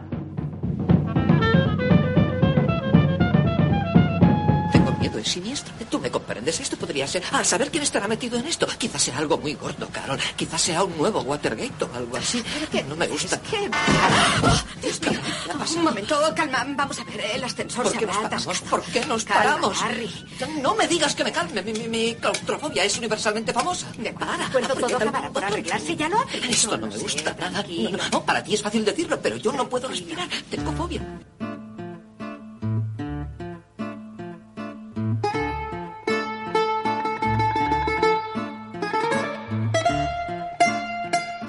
Avanzamos en los 90. Mm, 1995. ¿Qué hace este señor? Pues poderosa Afrodita, eh, que también Nueva York, también mundo del arte, con una, gal- una galerista, Woody Allen, el marido, y quieren adoptar un bebé. ¿Qué es lo que pasa? Pues aquí, en este caso, es un matrimonio eh, que los actores Woody Allen y Elena Bonham Carter adoptan un niño, él no está muy, muy convencido, pero Uy, tema resulta de que... adopciones. Uh. Claro, resulta que después eh, descubre que ese niño es superdotado y entonces ya empieza a tener un poco de interés en el niño y decide que quiere saber quién es la madre biológica, ¿no? Entonces la historia realmente se desarrolla a partir de ese momento y lo más interesante en esta película, aparte del personaje de, de la madre biológica, que está interpretado por Mira Sorbino, que es genial su interpretación porque incluso moduló la voz, la cambió totalmente, hace un personaje así como de ingenua, tontita, pero como muy pues como que le- al final le coges, le coges mucho cariño al personaje, ¿no? Porque es así como muy carismática. Y claro, él espera encontrarse pues una mujer ahí intelectual y resulta que es una prostituta que es, que es muy tontita la pobre. Y entonces tienes ese personaje que, que está tan bien, que ella trabaja tan bien, y luego lo destacable, lo original, lo que comentamos siempre de las películas de Woody Allen, que muchas veces pues tiene esos puntos así originales, es que incluye un coro griego, ¿no? Un poco así como una tragedia griega, que es el que un poco pues nos cuenta la historia. Narrando la historia, principales. sí. Luego también eh, eh, se relaciona con esos personajes, como que entra en la historia de repente cuando les apetece, pues entra a la historia y les aconseja, por ejemplo, el personaje Woody Allen le aconseja lo que tiene que hacer. Entonces es muy original eso, de lo que hablamos siempre de ese punto original en las pelis suyas. Es Linda Ash, ¿verdad? Sí, Hemos hablado por teléfono. sí, te encuentras bien, estás blanco. Estoy bien. ¿Sí? ¿Te apetece beber algo? ¿Tienes un poco de perrier o algo así? Un poco, un poco de agua del grifo. Ah, sí, de eso sí que tengo. ¿Seguro que tú eres Linda Ash? Sí. ¿Qué te pasa? Sufriste una embolia y ya te lo he dicho tres veces. Soy Linda Ash. Soy divertida y sé aceptar las bromas. Mucha gente no acepta las bromas. Pues yo sí, de, de mí dicen lo ¿Ah, mismo, sí? que tengo mucho sentido de Estupendo, pues esto te gustará. Mira, fíjate, me acaban de regalar esto. ¿Lo es? Cuando se da cuerda delante y atrás, el obispo se la folla por el culo. Es una antigüedad auténtica y da la hora exacta. My analyst told me that I was right out of my head the way he described it. He said I'd be Bueno, better. estamos terminando la década de los 90. Llegamos a 1997 con Harry, es decir, desmon- desmontando a Harry. Una película de Woody- de Woody Allen que yo, o sea, ahora mismo recordando pensaba que la tenía vista, pero no. Es lo que me puede pasar con Woody Allen, que eso que te pasa, que dices, no sé si la he visto. Y luego dices, ah, pues no, no la he visto. Esta escena pertenece a... Ah, Ay, pero no. ¿Qué peli es? Es lo que te comentaba, la escena que te decía creo que era de esta película. Pero no lo Más sé. de 50 y ya te vuelves loco. Es que, es que ya, ya te lías, ya te lías con su filmografía. Pues está fallo por, por mí. Pero bueno, contadla a vosotros porque yo creo que no puedo decir nada de esta A ver, peli. es una peli que es muy original porque mezcla ficción con realidad. Cuenta la, bueno, la historia va de un escritor que es Woody Allen y lo que con esta película yo creo que quiso hacer Woody Allen es hacer un, un homenaje a sus personajes. Entonces, dentro de la película eh, están, eh, decir, él escribe relatos y esos relatos tú los ves dentro de la película, ¿vale? Como- son como pequeñas historias, Claro, pero él- es que luego llega un momento que ya te vuelves loco porque Woody Allen decide que la ficción y la realidad se mezclan y ya no tienes claro qué personajes son ficción, qué personajes son reales dentro de la película. Y luego, me gusta mucho, por ejemplo, tiene muchas cosas muy originales. El principio es muy rompedor, es muy eh, un claro homenaje a Godard, porque es una escena en la que el personaje de mm, la actriz esta que, bueno, que se llama Judy Davis, Judy Davis es un. Cuando empieza la película, ella está saliendo de un taxi y sale. Esa escena se repite un montón de veces. Sale del taxi, vuelve a salir del taxi, vuelve a salir del taxi. Y eso es como una repetición constante y es ya como muy rompedor, que es las cosas, esas cosas muy rompedoras que hacía Godard en su cine. Y es un claro homenaje. Y luego hay, pues eso, muchas historias cortas, pues muy graciosas. Con la historia eh, que sale el actor Tobey Maguire en la que la muerte va a buscarle. Volvemos Otra al tema de la a muerte. También. Luego está el personaje ese de eh, Robin Williams que está desenfocado. Que no saben por qué, pero está desenfocado. Le llevan al médico y, y Ah, le dicen bueno, a sus es- hijas y a su mujer que se ponga unas gafas graduadas para poder ver al marido. Y, y hay muchos, muchos momentos muy graciosos en, en la película. Sí, a ver, esta es la historia, la historia de un escritor. Al final, eh, las historias que cuenta las vas viendo. Es un poco también metarrelato, porque eso, lo que decías, mezcla un poco realidad ficción. Eh, en teoría, yo esto tengo entendido que son historias o cosas, bueno, un poco se van un poco más de madre, pero como de gente conocida por Woody Allen, eh, tal, y les da una vuelta, pero como que es un poco eso, el escritor, cómo les llega la inspiración, cómo se escribe, y esas historias. Entonces esas historias que tienen de verdad, que tienen de mentira, que tienen del propio escritor, al final es un poco también eh, lo que hace Woody Allen en sus películas. ¿Qué tiene de Woody Allen? ¿En qué ves a Woody Allen en tal personaje o en cierta reflexión que puede hacer en cierta película? Es un poco siempre jugando con eso, con realidad, ficción, metarrelato, tal, el relato dentro del relato, la verdad, la ficción, todo el rato así.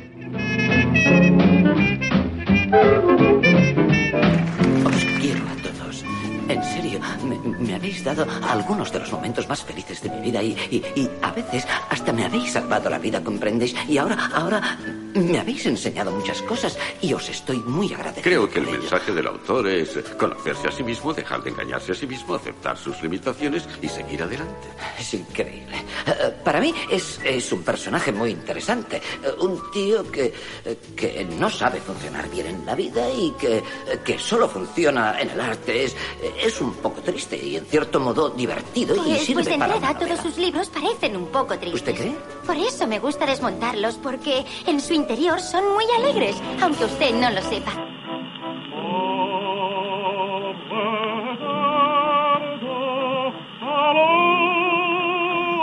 Bueno, cambiamos de milenio, pasamos De siglo. de siglo, de milenio a 2005 eh, y Europa. Un salto a Europa que, que yo creo que Woody Allen también le tenía muchas ganas a hacerlo. Luego hizo otras birrias. Pero Hizo un periplo europeo bastante amplio. O sea, además se refleja como Sí. ciudad, Londres, París, Barcelona, como que como periplo de ciudades, ¿no? Como Roma. voy a contar una historia en Roma, tal ciudad, Roma. Roma, tal.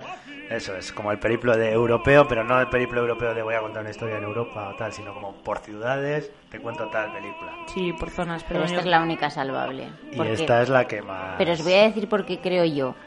Porque eh, me parece que es la única historia de las que eh, cuenta en ciudades europeas en la que el- los protagonistas son los personajes y la ciudad es secundaria. Hmm, ¿Qué ocurre sí. en las demás? Que es como si fuera un sí. turista, es un turista Sí. visitando una ciudad Exacto. y la doy y claro, Es un Manhattan. no, no, No, porque Manhattan- No, es un bueno, igual- homenaje igual a la ciudad. está pasando a mí más con la de Donosti. Pero, los personajes tienen un También. peso. Aquí es en plan, yo voy como turista, Sí, tengo a estos no, personajes pero la aquí, pero yo es quiero lo que mostrar la ciudad. y Eso lo es. importante es mostrar la Sí, ciudad porque ahí y no, no la historia. no te... O sea, estamos hablando de Match Point, Sí. 2005.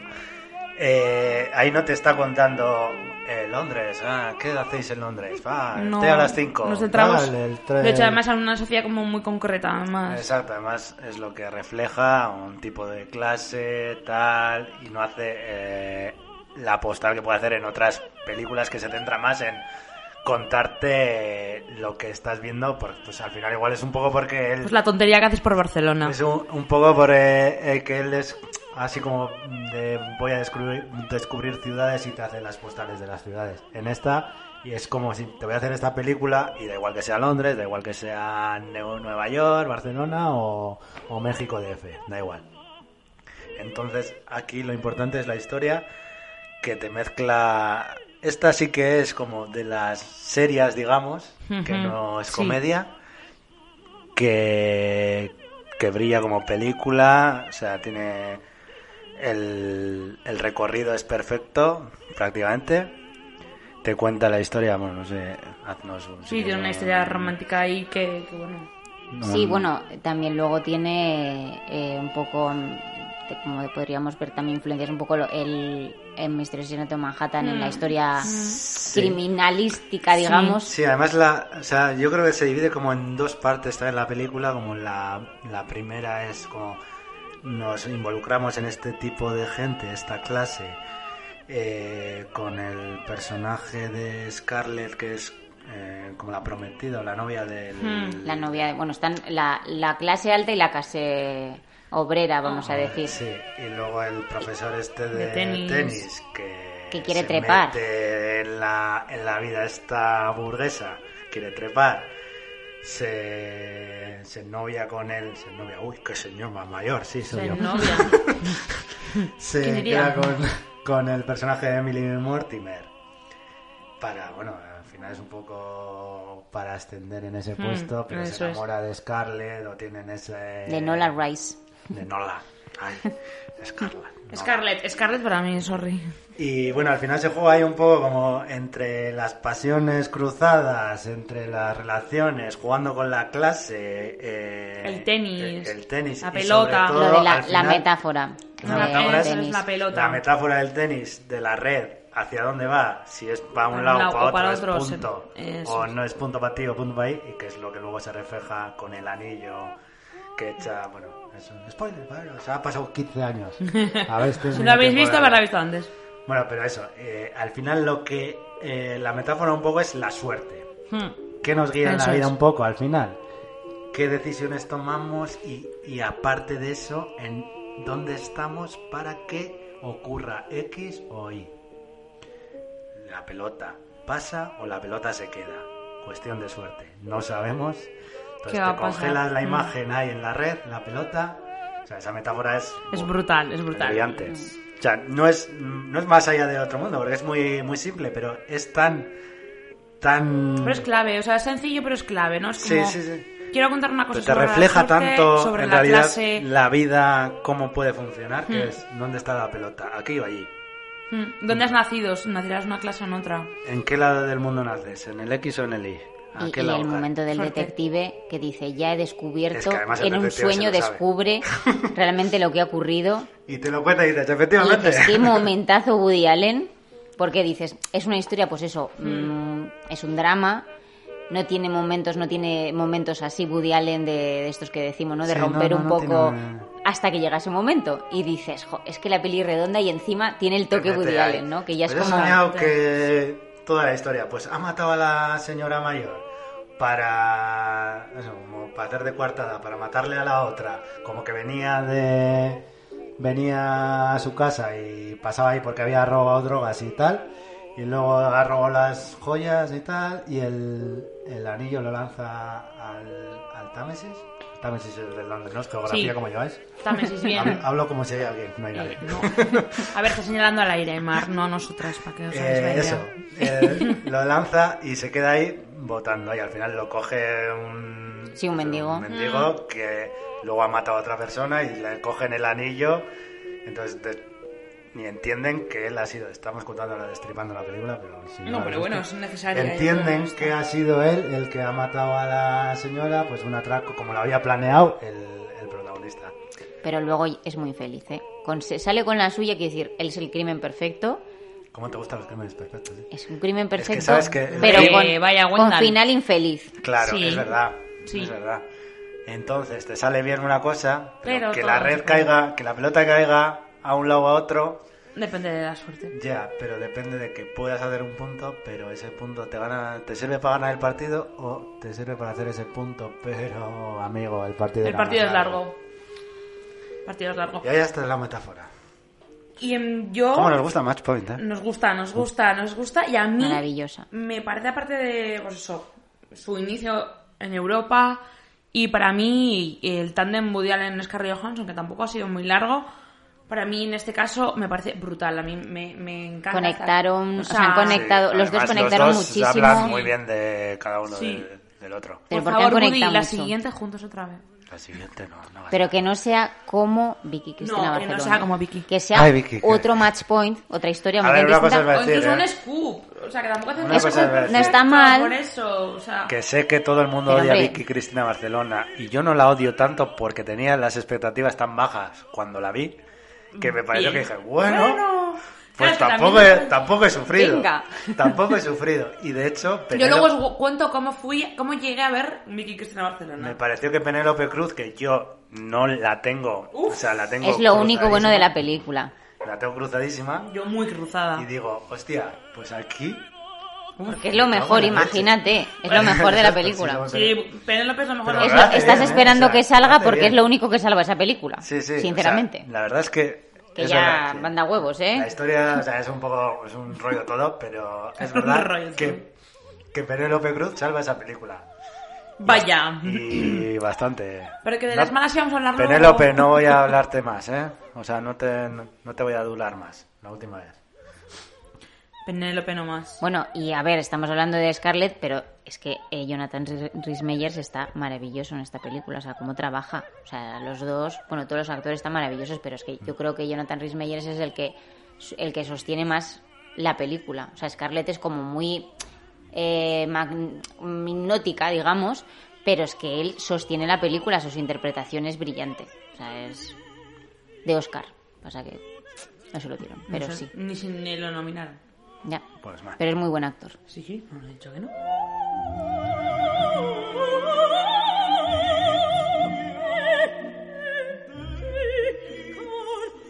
Estoy pensando en dejar a mi mujer por otra. Ah, Pero cuando iba a decírselo, no pude. No es precisamente lo más fácil del mundo, ¿sabes? Es una locura. No veo un verdadero futuro con esa otra mujer. Y tengo una vida muy cómoda con mi esposa. Sí, pero si no la quieres. Yo no digo que no la quiera. Aunque no del mismo modo que a esa otra mujer. Ya. Quizás sea esa la diferencia entre amor y deseo.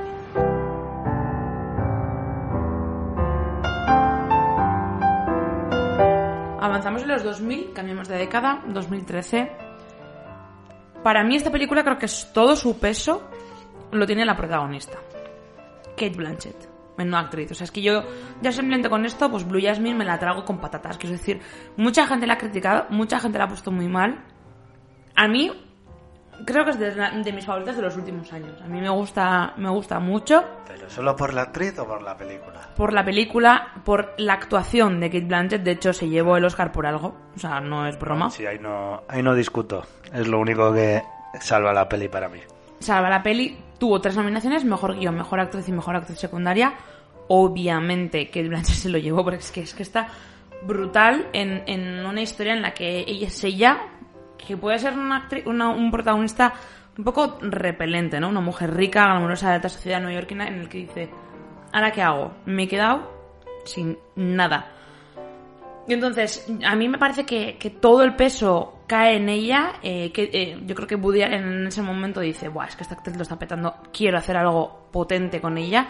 Y le da, en mi opinión, el, el papel de, de su vida a Kate Blanchett. Yo creo que, bueno, Kate Blanchett está loquísima, hace muchas locuras. Los últimos años la hemos podido ver en, en trabajos muy, muy locos. Pero creo que en este lo borda eh, y, y yo creo que es bien merecido el, el premio que recibió porque es que no sé, a mí me parece que, que ella es la clave de la película y, y- y lo borda. Es verdad, muchísima gente se ha metido con esta película porque dice, "Mm, drama de primera clase, bla, bla, bla. Pero hay que hacerlo. No sé qué opináis el resto. Hombre, a mí lo que me parece igual un poco interesante es que es como una crítica a la, a la, La burguesía. También. Mm, Lo claro. que yo destacaría igual un poco más, pero a mí la película pues no me dice demasiado. Eso, yo de acuerdo con Wendell, un poco es eso, un poco destacaría eso, si hay un, un tipo de crítica a ese tipo de clase, a la burguesía y tal, destaco también, por supuesto, porque Kate Blanchett está excepcional, pero la historia en sí es que no me cuenta, es como... Eso es lo que dices tú, Amaya, que es como de... mm, cae tanto el peso en ella tiene que salvar ella tanto la peli que la peli en sí no, no, no funciona como tal. O sea, si tú quitaras a Kate Blanchett de esta peli, La peli no vale pues nada. la peli no vale nada. Totalmente. Entonces, Pero bueno, también la clave de que, de que Woody Allen la elija. claro, pero tendrías que tener un completo o medio, por lo menos, para que tirar adelante. Y aquí pues se queda con arrancando. Te queda bien, sí, tienes a Kate Blanchett haciendo buen papel, pero claro, a Kate Blanchett le puedes hacer de que haga de sofá y te lo hace bien. Pero cuéntame algo más. que Blanchett puede hacer de una mujer que se va al polo sur a buscar su vida, como la última que acaba de hacer, y lo también. No sé, yo creo que aquí, obviamente, la historia es una crítica a, a la burguesía, a cómo de repente, si se quedan sin dinero, no son nada. Y, mm, y a mí, de verdad, yo creo que yo es que recuerdo cómo salí del cine y cómo salí emocionada de wow, eh, creo que esto va a llegar a algo y, y obviamente llegó a, a Oscar con, con Kate Blanchett, que es verdad que se limita a eso, a gracias Kate Blanchett puede hacer la película de tu vida, o sea, no de tu vida, pero como el papel de tu vida, Y lo que decís, no llega a ser Kate Blanchett y habría que ver, pues que igual no hubiese pasado ni al recuerdo de nadie. Pero, pero ahí se queda. Un día recibes a mujeres en tu casa y al otro les mides el pie y les pruebas zapatos. Erika Bishop entró en la tienda. Me vio y sintió tanta vergüenza ajena que se fue creyendo que no la había visto. ¡Te vi, Erika!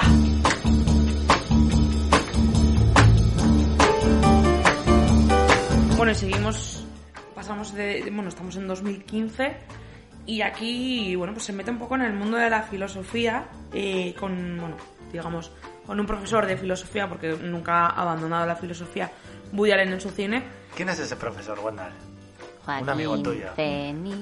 Eh, mm, ¿Y quién es esa actriz? Una amiga mía. Ah, ya os gustaría. Bueno, hablamos de Irrational Bueno, pero de diferentes maneras, ¿eh? Hablamos de Irrational Men, eh, de Joaquín Phoenix por un lado y de Emma Stone por el otro. Y, y bueno, mm, a mí sinceramente tengo que decir que esta película me dejó bastante sin más, pero aquí veo a, a mí, enfrente de mí hay un gran fan de, de Irrational. Ahora. Maymar. A mí esta peli me gusta mucho porque, a ver, yo igual vengo un poco de del término filosofía a la filosofía. Tengo una hermana filósofa. Pero el, el hecho de... Saluda a tu hermana. de esto, el bien, el mal, la muerte, la vida. En este caso, eh, matar a un ser repugnante. Está bien, está mal. Se puede mejorar el mundo matando a... O sea, además esto es un poco esas reflexiones que te hace en este sentido Woody en esta película. Reflexiona sobre la vida, sobre la muerte, sobre dónde vas y tal, pero aparte más llega a ese, al bien y el mal. Muchas veces no sabemos en qué punto está en el bien, cuál es lo éticamente correcto para hacer, lo, incorrecto, cuál es la barrera, esa, esa línea se difumina. Entonces, en este caso vemos a Joaquín Fénix, que es un profesor de filosofía, que tiene ese, esa en la mente como esta vida no tiene un claro objetivo, no hay nada que le, que le despierte un, digamos, un algo para vivir hasta que se encuentra que tiene a, bueno, a- descubre que hay un tipo que, bueno, el malo de los malos. Y dice que si, si le mata a este, eh, pues el mundo mejoraría y como además ese también el, el sentimiento de enfrentarte a, a realizar un crimen, cómo hacerlo, a mí me parece, o sea, me, me gusta mucho cómo hace el- esto de meterle en el zumo, en el café, o no sé cómo era, en el parque, que le Mm, cambia, en el le zumo. en El zumo, veneno, el zumo, tal, en el parque, o sea, El cianuro. el cianuro y, y cómo hacer eso, un crimen que no quede casi rastro y que meterse en una historia que tampoco era la suya, sino una ajena, una tercera historia, pero dentro de esa tercera historia sentirte vivo tú, Es que le encuentra sentido a la vida cuando ve que tiene esa misión. eso es como una Que misión. cumplir. Eso es.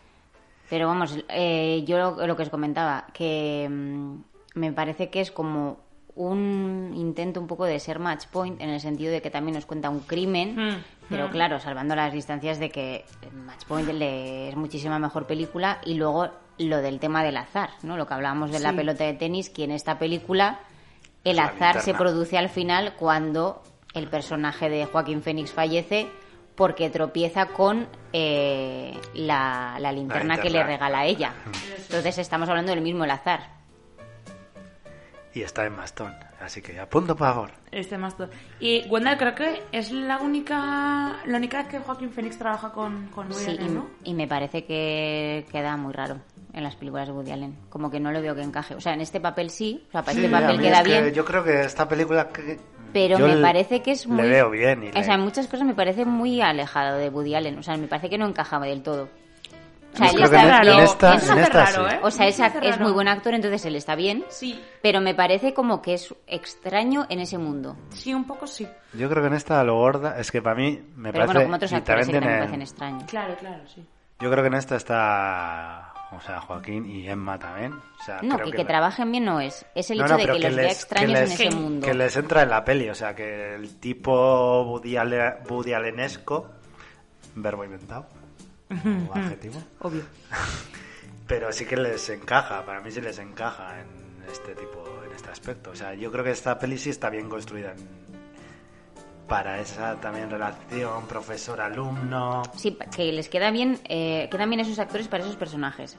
Pero igual necesitaría quizá ver a Joaquín Phoenix en un, quizá en una comedia de Woody Allen, Claro, igual para imaginármelo menos- como más dentro del contexto Woody Mm. Allen. Es como que es un actor que viene de otro tipo de mundo, digamos, Sí. y de repente lo introduces en una película de Woody Allen que además es un drama y para mí no acaba de encajar. Entonces igual necesitaría verle en otro registro, en una película de Woody Allen y quizá me encajaría. O sea, seguro me encajaría, Mm. pero ahora mismo no, no lo acabo de ver. Me resulta raro. Pues yo esta la compro mucho. Hasta la compras mucho. De hecho, es que creo que de, desde Match Point, que era 2005, hasta ahora 2020... Mm, Claro, pero es que hemos bajado la- mucho el listón. Ese es el pero problema. de las últimas, claro, es que claro, Claro, saca una al año y dices, Yo "Hostia, también. pues". Yo también me quedo con esta de las últimas, eso Pero sí. yo tam- tampoco es que me quede como porque sí, sino que me gustó, en realidad me gustó Sí, bastante. sí, sí. O sea, la compro mucho. ¿Y cómo lo llevas? Estoy bloqueado. No puedo escribir.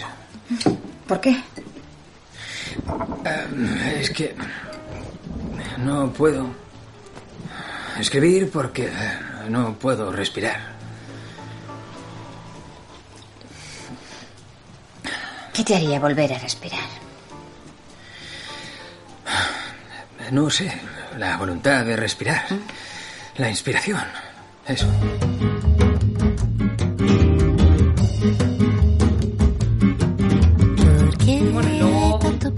Ya que estamos ya en 2015, pues ya repasamos un poco por encima y vamos a lo que nos interesa, la chicha, lo malo. Mm, Queremos despotricar un poco de Woody Allen. Pues ya que relacionamos esta, podemos despotricar de la de la magia, que estaba en Stone también, que yo digo, Sí. no, ¿por qué queréis que...? No, tú dices Irrational Man porque te gusta Emma A mí las dos bastante Y parecidas, digo, ¿eh? Pero... No, no, Irrational Man me gusta porque me gusta la película, aunque esté más... O sea, Magia pese a la luz de la y luna. Magia a la luz me parece un bodre aunque esté en Stone. Pero luego tiene muchos... O sea, aquí ya es cuando yo que sé, patina un poco, ¿no? Magia de la Luna, Crisis en esas escenas, aquella serie que hizo en Amazon que hay Miley Cyrus, eh, hay todo, hay, por favor. Pero esa es entretenida, tampoco es tan mala. Yo no la he claro visto, que la he no visto. si no, no hablaría, si Como no, es- diría si no lo hubiera visto. Como esto no es Twitter, no juzgo sin saber. Mm, Vale, vale. La, la peor para mí es la de Wonder, Wheel. Wonder Wheel. Porque es, es que no, no parece ni siquiera una película de Woody Allen, porque hasta en las peores siempre ves que es por lo menos una Es película de Woody extraña. Allen y algo, Sí, por lo menos no te sé, es que entretiene. yo la recuerdo- Pero esta es aburrida Bueno, es que también está Justin Timberlake. a morir. Sí, y es rara, Pero es rara. Y es como un... Que reniega ahora. Sí, pero, Pero- aunque esté de Winslet Eso es que hablar ahora, ya ya, pero como que da igual, ¿sabes? Como que da igual porque es tan aburrida la historia y Es te que no interesa recuerdo la tampoco. historia, lo pienso, pero... ¿Cómo te vas a acordar? Pues era una mujer que estaba... La mujer esta que estaba en el parque. Recuerdo atracciones, Coney Island y Coney la, Island, y y la eso es. foto y el cartel, sobre todo. El cartel es precioso. La fotografía, sí, es bastante descartada. Vittorio La Storaro, es que. Vittorio Storaro... La fotografía está muy bien, porque Sí. recuerdo la fotografía. Es o sea, lo, lo como- típico que dices cuando una peli Como es historia no. Pero la película, o sea, como historia pues la no recuerdo, pero, pero sí, que, sí que recuerdo las imágenes. O sea, no recuerdo de qué iba, pero recuerdo imágenes. Entonces Sí. recuerdo como que eso. Porque Vittorio sí Storaro lo hace muy, Claro. muy bien en este caso. Al final Y el cartel foto. me parece sublime, o sea, el cartel creo que lo recuerdo, de las Mm. últimas que tiene también de Woody Allen, decir, coño, el cartel de, de Wonder Woman, precioso, sí. La- se la acabo de enseñar a Aymar. sí, sí, sí. Y luego, bueno, pues luego, después de Wonder Wheel, A Rainy Day in New York. Esa me parece un bodrio, es así. Con nuestro amado Timothy Tampoco es que le tengo- sí, es que le tengo tirria. Le tenemos, no, no, tú no solo, le Sí. tenemos No, no. aquí en, la- en esta Pero mesa. El pequeño Nicolás le Ah, tenemos en manía a esta mesa somos Aparte. contrarios de Mo- Timothée Chalamet. Me da igual lo que haga. La basura esa que hace también... mm, Quiero ver Comiendo melocotones Sí, también. me la pondrán o en sea. Es un, 2021. es un tío que es tan arrogante y tan creído que lo transmite en sus papeles. Pero es que yo no, yo no entiendo, yo no entiendo Es que yo no le veo la más que movida un con Call Me-. Lo han soy- endiosado con Call Me By Your Name, y lo han que es una convertido basura, Basura. de película. en lo es. Por cierto, basura machista, misógina de película. Exacto. Quería decirlo, uh, qué gusto me he quedado. Eh, no entiendo por qué se, le ha, se ha hecho de repente ese fenómeno fan con este chiquillo que tiene una cara de bobo. Pero todo el mundo dice que es maravilloso Y actor, que trabaja también. Y no lo entiendo. Y él Lo yo creo que se lo ha creído. Si solo hace un papel que es Y cara ahí está. monstruo.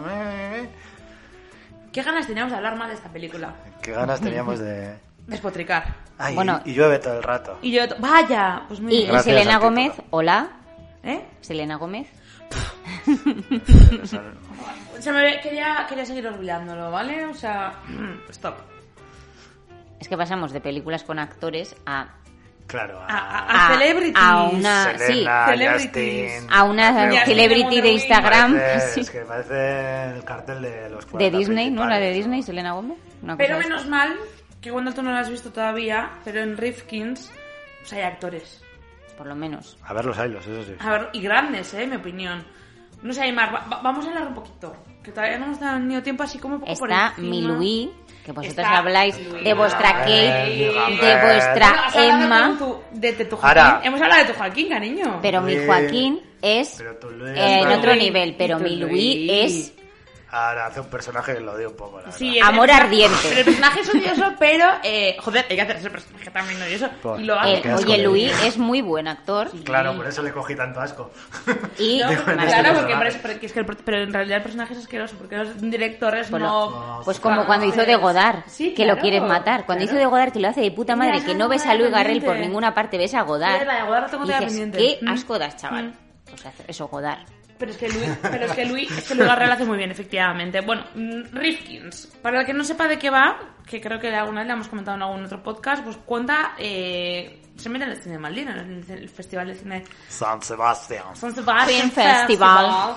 Ahí va eh, nuestro Wallace Show con Gina Gershon en plan, vamos a ir al Festival de San Sebastián porque nos han invitado porque soy una agente de prensa muy importante. Eh, es que yo igual también, bueno, la vi en el, en el, en el mismo festival, fue película de inauguración. Amayas Festival. Amayas Festi- ojalá. Y, mm, y creo que es que además transmite tan bien la esencia del festival, transmite tan bien en realidad el esnovismo, la gente que pregunta mal, porque me siento súper identificada cuando están todo el rato criticando, ¿qué mal pregunta la gente? Digo, Ni madre que mía. fueras periodista. No, pero he sufrido muchas ruedas de prensa en las que dices, ¿pero por qué estás preguntando esto? En serio, chiqui. Mejor cállate mm, y luego seguimos. Estas cosas las, he- las he vivido. Y luego, aparte, los actores. Como bien he dicho, Wallace Shawn, Gina Gershon, está Elena Naya, está Luis Garrel. eh, está todo el mundo. Está todo el mundo. Aymar, tú lo has visto recientemente. Yo la vi anoche, cuando oigáis esto habrán pasado unas cuantas noches. Pero la vi anoche. Pero sí, a ver, eh, es una película, mm, yo la consideraría como, bueno, Bien. respetable, porque hace homenaje, digamos, al cine, sobre todo al cine europeo, a Fellini, a, Go- a Truffaut, a Bergman, etcétera. Hace, creo que sí que está un poco incrustado como, mm, sí, sueño con, y la incrusta así como el homenaje, Sí, como sí. muy artificialmente. La historia en sí del protagonista no me convence como tal de al final es un poco un, un escritor bueno que al final no ha escrito nada No ha escrito nada, está más- es un en pardillo. en de realidad. jubilado. En realidad es como un pardillo, de hecho, un, la crisis cuenta la crisis del escritor. y es un poco eso lo que es Woody Allen Woody- o sea yo creo que es ya Woody Allen en refle- reflexiona ya de la Mm. vida desde que ya ha pasado la vida porque cuando Sí. hemos visto las anteriores películas pues vemos a Woody Allen reflexionando de la vida con lo que todavía queda por vivir pero este ya es como un poco lo que he vivido hasta qué punto he llegado todavía queda un resguardo todavía el tiempo de descuento digamos y el personaje lo ve así como vale me bueno no voy a hacer spoiler que está buena No, y, y- y hay gente que no la, ha vi- no la ha visto y nos está escuchando también. Pero sí que es un Hola, poco macho. reflexionar desde, desde ya desde otra mirada, desde la mirada más crepuscular, digamos. A ver, se nota que es un Buddy adulto que ya a la, a la muerte tampoco le tiene tanta miedo. Mm, Bueno, no sé si no le, Le tiene tiene, tanto porque pero- le echa la partida de ajedrez. Le echa para la parte del ajedrez, efectivamente. Sí, sí, sí, ya lo verás. Pues eso, homenajes a Berman. Bueno, es que eso, es un poco, un poco un canto un poco al cine, sobre todo al cine europeo, relacionado con el festival de Donosti. Y un poco, pues eso, ves Donosti, aquí a Maya, va Donosti, ¡ah, Donosti! todo el rato, pues muy feliz. No, pero ves Donosti además, o sea, es que ya te digo, para mí es como dices, pues es que es- esto es el festival, en realidad. A ver, no es lo que yo vivo en el festival, pero es el festival. Pero sí, bueno, como un poco cierre, es que claro, hará, hará más todavía. Buddy todavía tiene cuerda para rato. Buddy tiene cuerda, como el de Toy Story, que tenía el... No, Ay, venga, lo, querías, ay, lo querías, lo querías hacer, que no, que no eres Lightyear, Vale, sí. eh, hasta el infinito y más allá. hasta el infinito y más allá. Eh, pues sí, Pero aquí... sí, como es como... sí, sí. Yo digo, es un poco...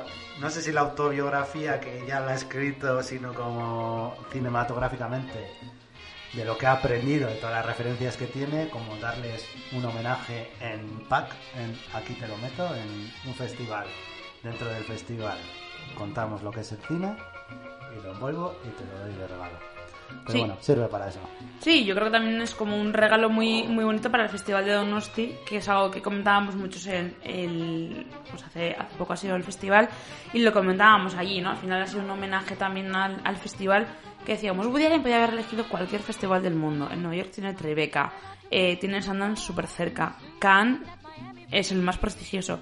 Ha elegido Donosti por algo. ¿Por qué? Porque Donosti es una ciudad en el, en el festival que puedes moverte de un lado a otro sin ningún problema para ver cualquier película. El paraje, pues cuando hace bueno, que Woody Allen ha elegido muy bien y no llueve ni un solo día, no a diferencia de A Rainy Day New York, mm, que Pero en el festival ha llovido. Que, que en el festival, esta, este, esta última edición, a partir de la mitad, eh, no ha parado de llover. O sea, eh, eso no existe una semana entera de normales sin lluvia. Pero Woody Allen, obviamente, ha prescindido de la lluvia y ha hecho muy bien. Y luego también eh, lo que es la dirección de fotografía de, de Vito Estora- Storaro, que a día de hoy creo que dirige más él que, que el mismo Woody. Es espectacular. Luego también Rincones de Donosti que salen preciosos. Eh, la librería que sale os la recomiendo acudir. Y, y yo creo que, que además, de hecho, es muy divertido porque cuando eh, salió la autobiografía que has mencionado antes, eh, Aymar, pues eh, de hecho cuando, se, cuando salió la autobiografía a la venta, la vendieron en, en, la, librería que sale en la película, en la librería de Donosti. Y fue como muy bonito un homenaje como de cierre, ¿no? En plan, de aquí vino a grabar y, y también se vende el libro.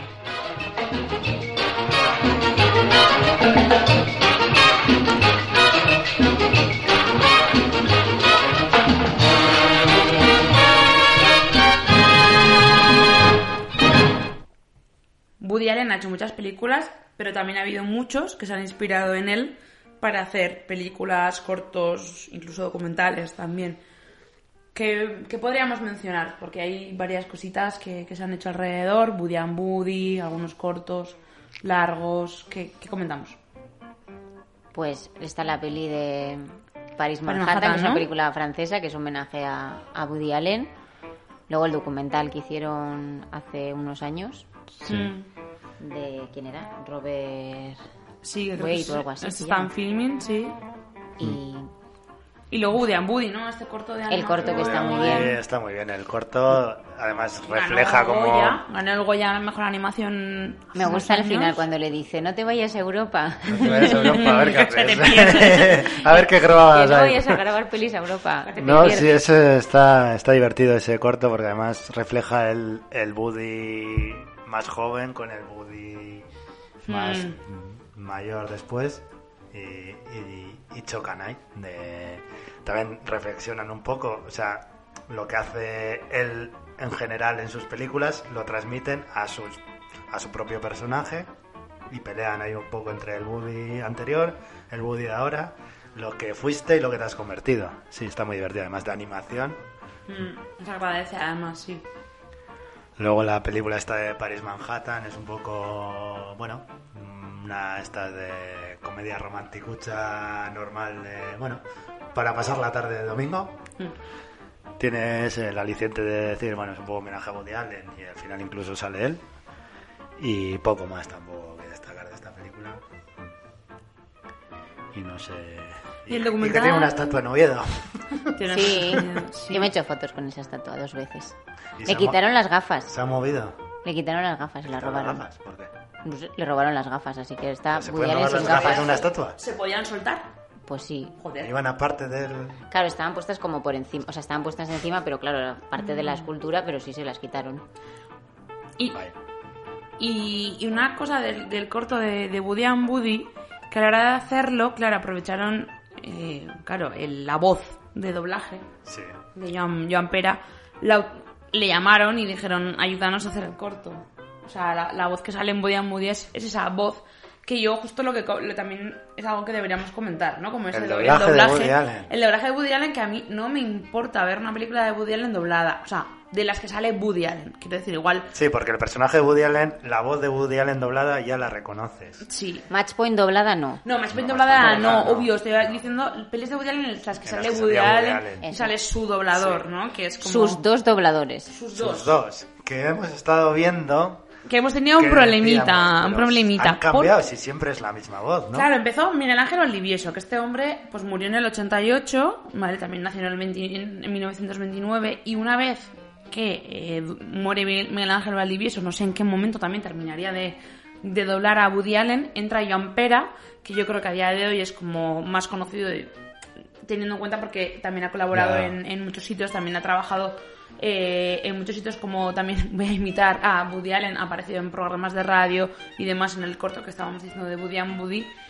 Eh, dos voces, ¿no? Dos voces que, que lo que comentábamos, la primera voz no en ningún momento no es no, no se distorsiona, ¿no? No sé si buscaron muy muy bien, hicieron un muy buen casting de, de voces para encontrar a, a Joan, Pare, Joan Pera para No te chirría, o sea, tú escuchas las Claro. dos voces, es más, vosotros Porque pensabais que solo era una voz. El Joan Pera que estaba de toda la de vida. toda la vida, pero no, no, porque antes estaba eh, perdóname, No es lo Miguel mismo Ángel que pasó con Homer. Con Homer fue un trauma, Ay. pero con Woody Allen lo hemos llevado bien. Como ya le- yo no me había dado cuenta de esta diferencia, pero porque yo creo que se, se haría en su momento un muy muy buen casting de, de voz, de buscar a una persona que se pareciera mucho a Miguel Ángel Valdivieso y encontrar una Joan Pera que a día de hoy yo creo que, que, que este señor, si alguien busca la voz de Woody Allen, siempre te va a salir él en, en, en Google, por ejemplo, o en cualquier búsqueda, pero no, este es después de, de, de Miguel Ángel Valdivieso, que si no hubiese sido por él, pues Joan Pera, Joan Pera probablemente no hubiera llegado tampoco, porque claro, tenía que imitar a esa voz. Claro. La importancia de, de la voz. Y yo creo que es la importancia de la voz y la importancia de conseguir un doblaje bueno, que yo recuerdo ver Manhattan al principio también doblado, o sea, muchas, muchas pelis de Woody Allen yo lo recuerdo haberlas visto dobladas. Y, y a día de hoy, el otro día, en una de, estas, una de las pelis que, que quería ver para antes del podcast, la encontré doblada y dije, "Ah, es que no me importa, pues la veo doblada, da igual. Esto en cual- con cualquier otra película no lo hago.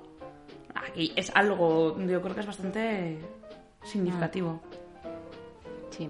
Pues como Robert De Niro que dices, pues bueno, menos en el Robert. irlandés Uf, ah, que le dobló otra persona. Es como, ¿qué No es esto? la he visto doblada. no la he visto doblada, bastante No le dobló su voz, que además para muchos estudiantes y de, de doblaje y mucha gente que son actores de doblaje profesionales dicen que Sal, es la voz, ratita. Claro. la de Robert De Niro. Bueno, pues es que Claro. el irlandés ni siquiera le ha doblado su voz. O sea, fue una cosa espantosa Pero sí descubrir le eso. digo el doblador. Sí, sí. ¿Y por qué no lo dobló? No, no le Pues porque pagar. sería de Netflix, igual Netflix, pues no sé. No le querrían pagar, punto. No lo sé.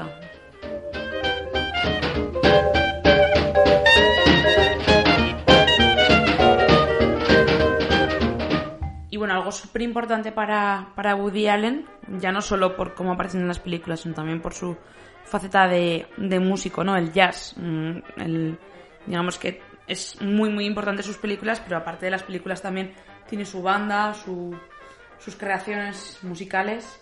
Hombre, es que lo, lo más icónico, principalmente ya según entras a ver una peli de Woody Allen, son los rótulos y la música de ellas.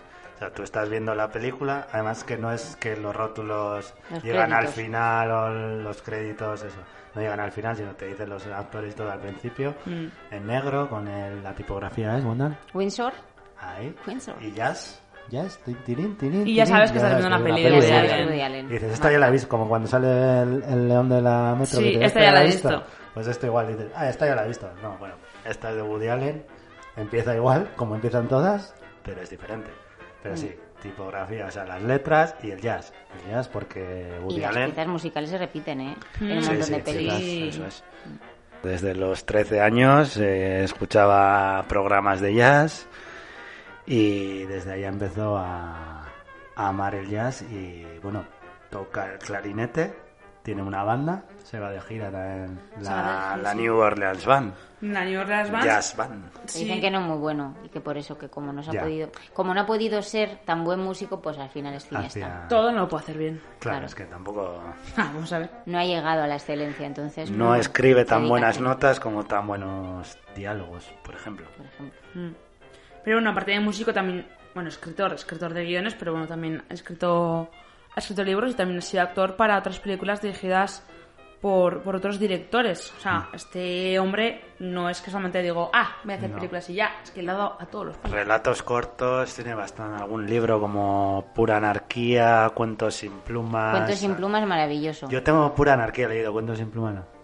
Eso es muy guay, yo lo tengo. Es, es divertido, Es o sea, eh, relatos cortos que además a mí me gusta este tipo de relatos cortos Pues y te va a encantar este otro. y humorísticos sobre todo Sí. y es una faceta que me gusta leer entonces yo el pura anarquía sí que lo tengo leído y tiene ese mundo de Woody Allen también esa imaginación ese fuera de, de la realidad también incluso que es muy divertido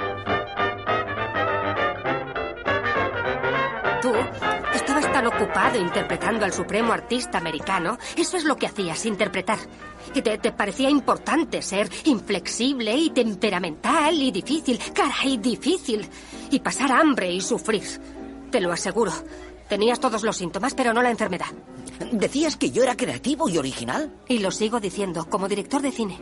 Cuando fuiste creativo como hipocondríaco, ahí se acabó todo. Oye, todos los ¿Se ataques acabó? eran de verdad. ¿Ah, sí? Sí. ¿La peste bubónica, Val? ¿La alergia al oxígeno? ¿La plaga de los olmos? Solo los árboles tienen Bueno, esa a ver, plaga, los árboles. en la historia de Woody Allen no va a ser bueno, ¿no? O sea, nos encanta, nos encanta como director, pero ahí tiene su polémica en la cual, bueno, es que en realidad si contamos los hechos, igual es que apaga y vámonos, no quiero saber más. Pero bueno, Woody Allen tiene una polémica de casos de mm, violación, abusos, mm, pederastia incluso casi, ¿no? Podría ser, porque al final acabó casada con su hija adoptiva. Hija, no voy a decir que era la hija de tal, o sea, al final él, él la termina adoptando y al final es, la- es relación de, de hija, ¿no? También la, eh, digamos, la, los abusos hacia, hacia la hija de Mia Farrow, la mala relación que terminó con Mia Farrow. Y al final muchos actores a día de hoy, pero yo creo que además ha sido como en los últimos años, han querido renegar de Woody Allen y ahora mismo hay un repudio hacia Woody Allen en, Hollywood cuando muchísima gente también como que hace unos años le hacían la ola. Entonces hay como mucha hipocresía también en Hollywood de no, no, no, es que este director hace unos años, guau, me lo como con patatas, qué bien, mi mejor amigo. Y ahora no quiere saber nada de él. Que Ken Whistler, el último Chalamet, que acaba de rodar con él, y era en plan de no, no, no, es que yo no quiero saber nada de él. Ya, guapo, pues es que acabas de rodar con él. porque se quería ganar el Oscar Que no, uno que no consiguió, por obviamente. supuesto que no Obviamente. obviamente Entonces, no sé, como que esa polémica también que está detrás de Woody Allen, ¿no? Cuando sacó la, la autobiografía ahora en, aquí en España, que costó muchísimo que alguna editorial la publicara. Claro, es verdad, también eso es. No, le que- costó un que, montón. le costó Sí, que costó se un montón. publicara. A propósito de nada, que se llama. Eso es. Sí. Pues ahí sí que cuenta un poco su versión. Mm, claro, hay que ver las versiones, entender la situación. Nosotros estamos, aquí hemos analizado un poco su obra. No sabemos lo que ocurrió, ni si ha ocurrido, qué ha ocurrido, hasta qué punto. Pero bueno, es la polémica está ahí. Ahora es verdad que, pues eso, los actores, en cierta manera, es como le cuesta incluso, bueno, pues está la última en rodar la película, sacarla adelante y, y decir, bueno, es Woody Allen, puede todavía, pero hay actores que dicen, he trabajado con Woody Allen en su momento porque me parecía que tal, y ahora reniegan. Pues no lo sé. Mm, a ver, renegar de lo que te has recreado a mí me parece un poco terrible, quiero decir. A mí además hay una cosa que me, me pueden llamar hipócrita, ¿no? Porque yo siempre he abanderado el Too, eh, no pondría en duda la palabra de Mia Farrow, pero me gusta separar un poco, ¿no? El, el autor y la obra, ¿no? Eso es lo que digo yo cada mañana cuando voy al baño. Ay, no, no, Sí, no te quería haberlo. Bueno, pues yo no sé. No, No me censures. No. Pero bueno, pasa igual con Roman Polanski también. Claro, Exacto. obvio, obvio, que estará obvio. renegando de repente, oh, Roman Polanski lo que ha hecho, pero si Roman Polanski lo que hizo, lo hizo en los años Claro. 70. Y es verdad que yo le he oído comentarios a Roman Polanski muy machistas, ¿vale? Con la mujer que, con el, con, eh, ay, que no me sale el nombre de su mujer. Bueno, su mujer. No vamos a... Bueno, su mujer que No es actriz, pero que no me sale ahora mismo su nombre. Ahora lo busco en Wikipedia. Eh, eh, cuando se conocieron y rodaron la primera película juntos, hacía unos comentarios súper machistas, que no sabías pensar si eran... de- decías, tiene que ser coña, en plan... A ver, eh, Roman es que ella es un señor mujer, muy terrible, es que ella es mujer y no puede y no puede comentar según qué cosas, o no, no sabe de según qué cosas, en plan, eh, ¿qué, qué me estás contando? O sea, tiene que ser broma lo que estás diciendo. Entonces, hay un lado ahí oscuro, pero es que por otro lado hay una genialidad, entonces no se puede negar. Entonces yo, por ejemplo, también intento separar que luego le pueda tener más estima a otros directores, porque igual puedan eh, ser me gustarme en lo artístico y en Claro. lo personal.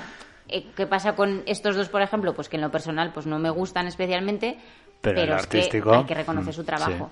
Y luego quería comentar, con Y el además- tema de Woody Allen, a ver, la polémica esta que fue a principios de los 90, en el 93, que es cuando saltó la polémica, eh, eh, lo que ocurrió en ese momento es que como no estaba la o que es ahora el movimiento Me Too, ¿qué ocurrió? Que a, a Mia Farrow la pusieron de loca, a él, eh, realmente, o sea, los medios de comunicación lo que hicieron fue eh, hablar como de un tema escandaloso, pero sin profundizar en él, solamente esto nos da, nos da audiencia o da, morbo. tabloides, Sí, morbo, es. morbo, pero no vamos más allá, no profundizamos en qué es os espanto lo que ha ocurrido aquí o que esta relación, o a- a- no vamos más allá y eh, se quedó ahí en lo superficial y ahora es un poco con el momento en el que se está queriendo reivindicar realmente qué ocurrió ahí. Entonces, por un lado, yo sí que lo apoyo, pero también eh, no hay que olvidarse de que no es un tema nuevo, no es que de repente ahora ya Ya, salió a la luz es. que Woody Allen es tal.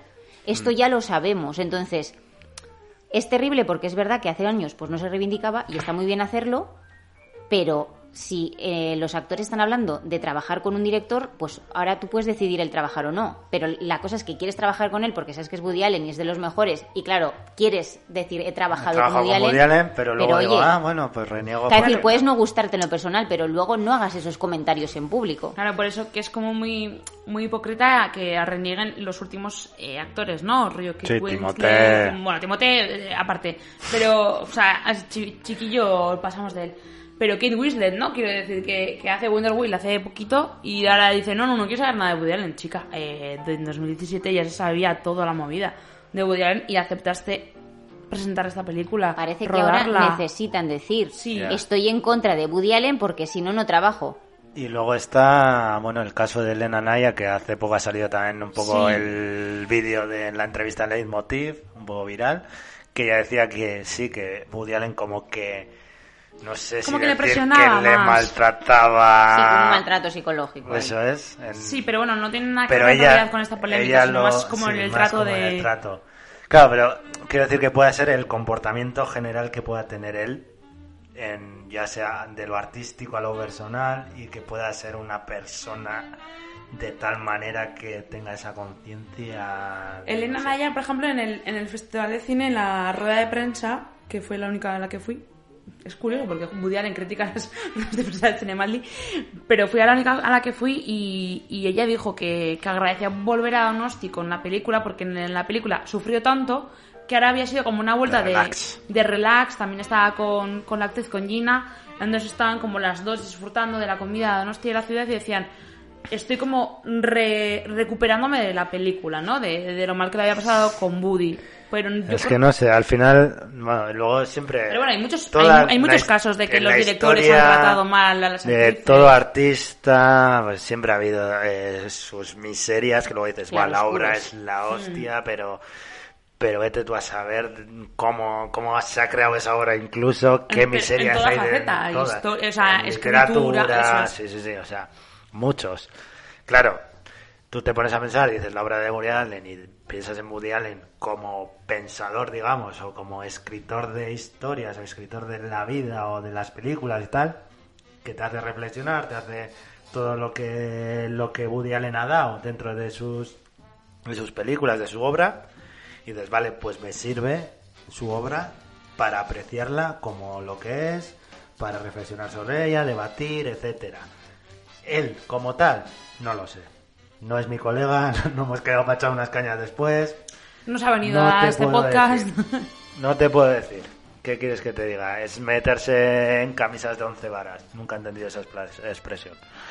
Pero bueno, quiero decir que mm, juzgar a alguien, yo no puedo juzgar, puedo creer una cosa, puedo creer otra. Mm, Depende de las pruebas que haya, de todo lo que pueda pasar.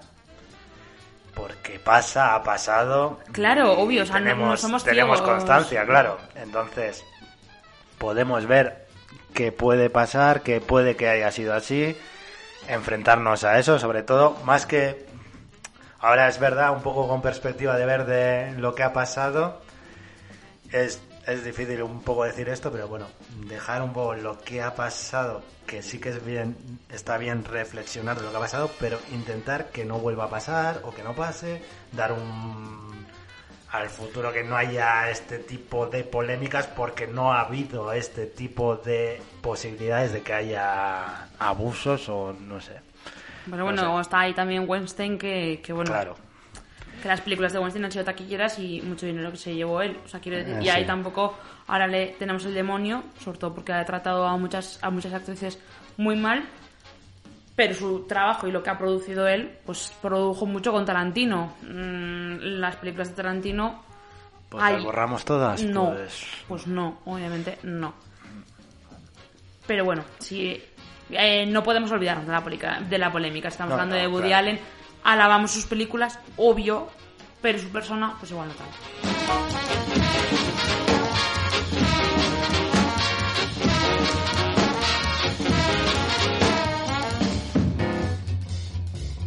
Bueno, y vamos terminando el programa. Eh, ya era hora, pesados. Ya, igual se nos está haciendo largo. Una cosa buena, esto no lo he comentado, pero de, de Woody Allen es que las películas suelen ser sí. 90 minutos Sí. casi en la mayoría. Excepto Match Point, que, suele- que creo que duraba un par de horas. Es una medida Pero perfecta. suelen durar 90 minutos casi Sí. todas. Buah, Clac. no sé eh, si vamos a llegar a los 90 cuando nos pasamos. Igual echamos un poco más. Pero bueno, vamos a cerrar haciendo como una peque- un pequeño top 3 de cada una de, no- de nuestras películas. Yo creo que un poquito se nos, ya se nos huele el plumero, ¿no? De con las que hemos elegido.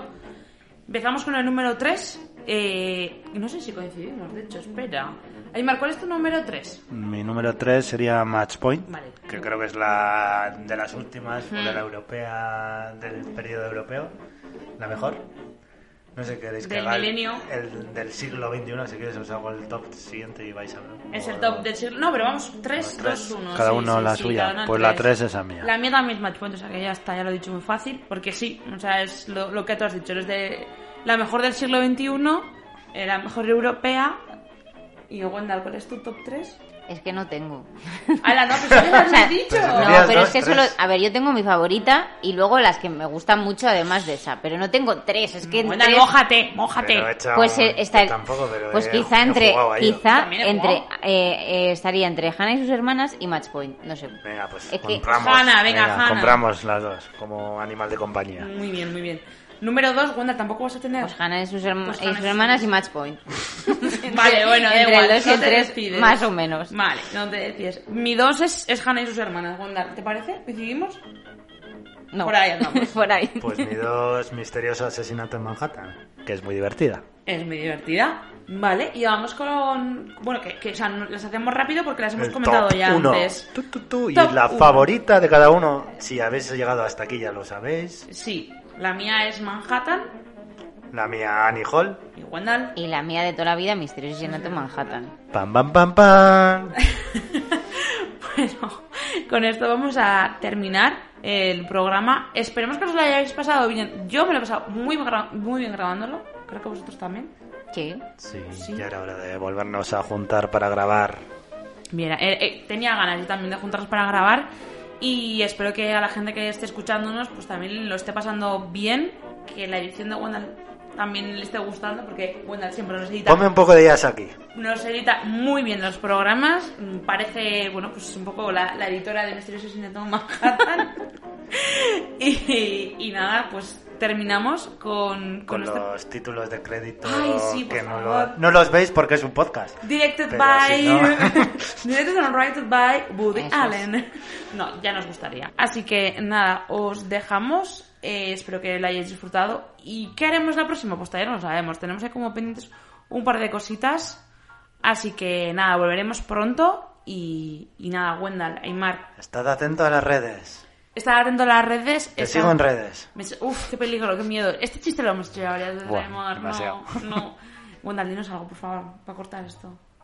Pues nada, que buenos días, buenas tardes, buenas noches a Y todos. si no nos vemos, buenas Venga. noches, ¿no? Hala, el show de Truman. De hecho, de Truman para terminar, así que nada, lo dicho, Aymar ha hecho muy bien. Seguidnos en redes y podéis escucharnos en iBox, Spotify, eh, Apple Podcast y, y Google Podcast, era. ¿no? No sé, Pocket Podcast. Pocket, Postpapa, po- Pocket Cast, es verdad, sí. Aceptar, Ahí andamos. Y, Todo, lo que tenga podcast, por ahí andaremos. y si no estamos, nos avisáis y os lo ponemos. O lo buscáis en Google. Como que tendremos un esto alto, un Con SEO, cine y a lo loco. No, no, el SEO no está coña. trabajado. Por eso necesitamos a alguien especialista en SEO. Si alguien quiere ayudarnos, también que nos llame. Así que nada, eh, volveremos. No sabemos con qué, porque tenemos que hacer una asamblea al respecto. Y eh, nos seguís en redes. Así que nada, un beso a los oyentes y a Imar y a Wendell, que los tengo aquí al lado. Hasta la siguiente. Bye bye. Sí, ironías de la vida. La vida es increíble. Milagrosa, triste, maravillosa. Por eso decimos, cuando sonríes, el mundo sonríe contigo. When you're smiling, when you're smiling, the whole world smiles with you. Keep smiling when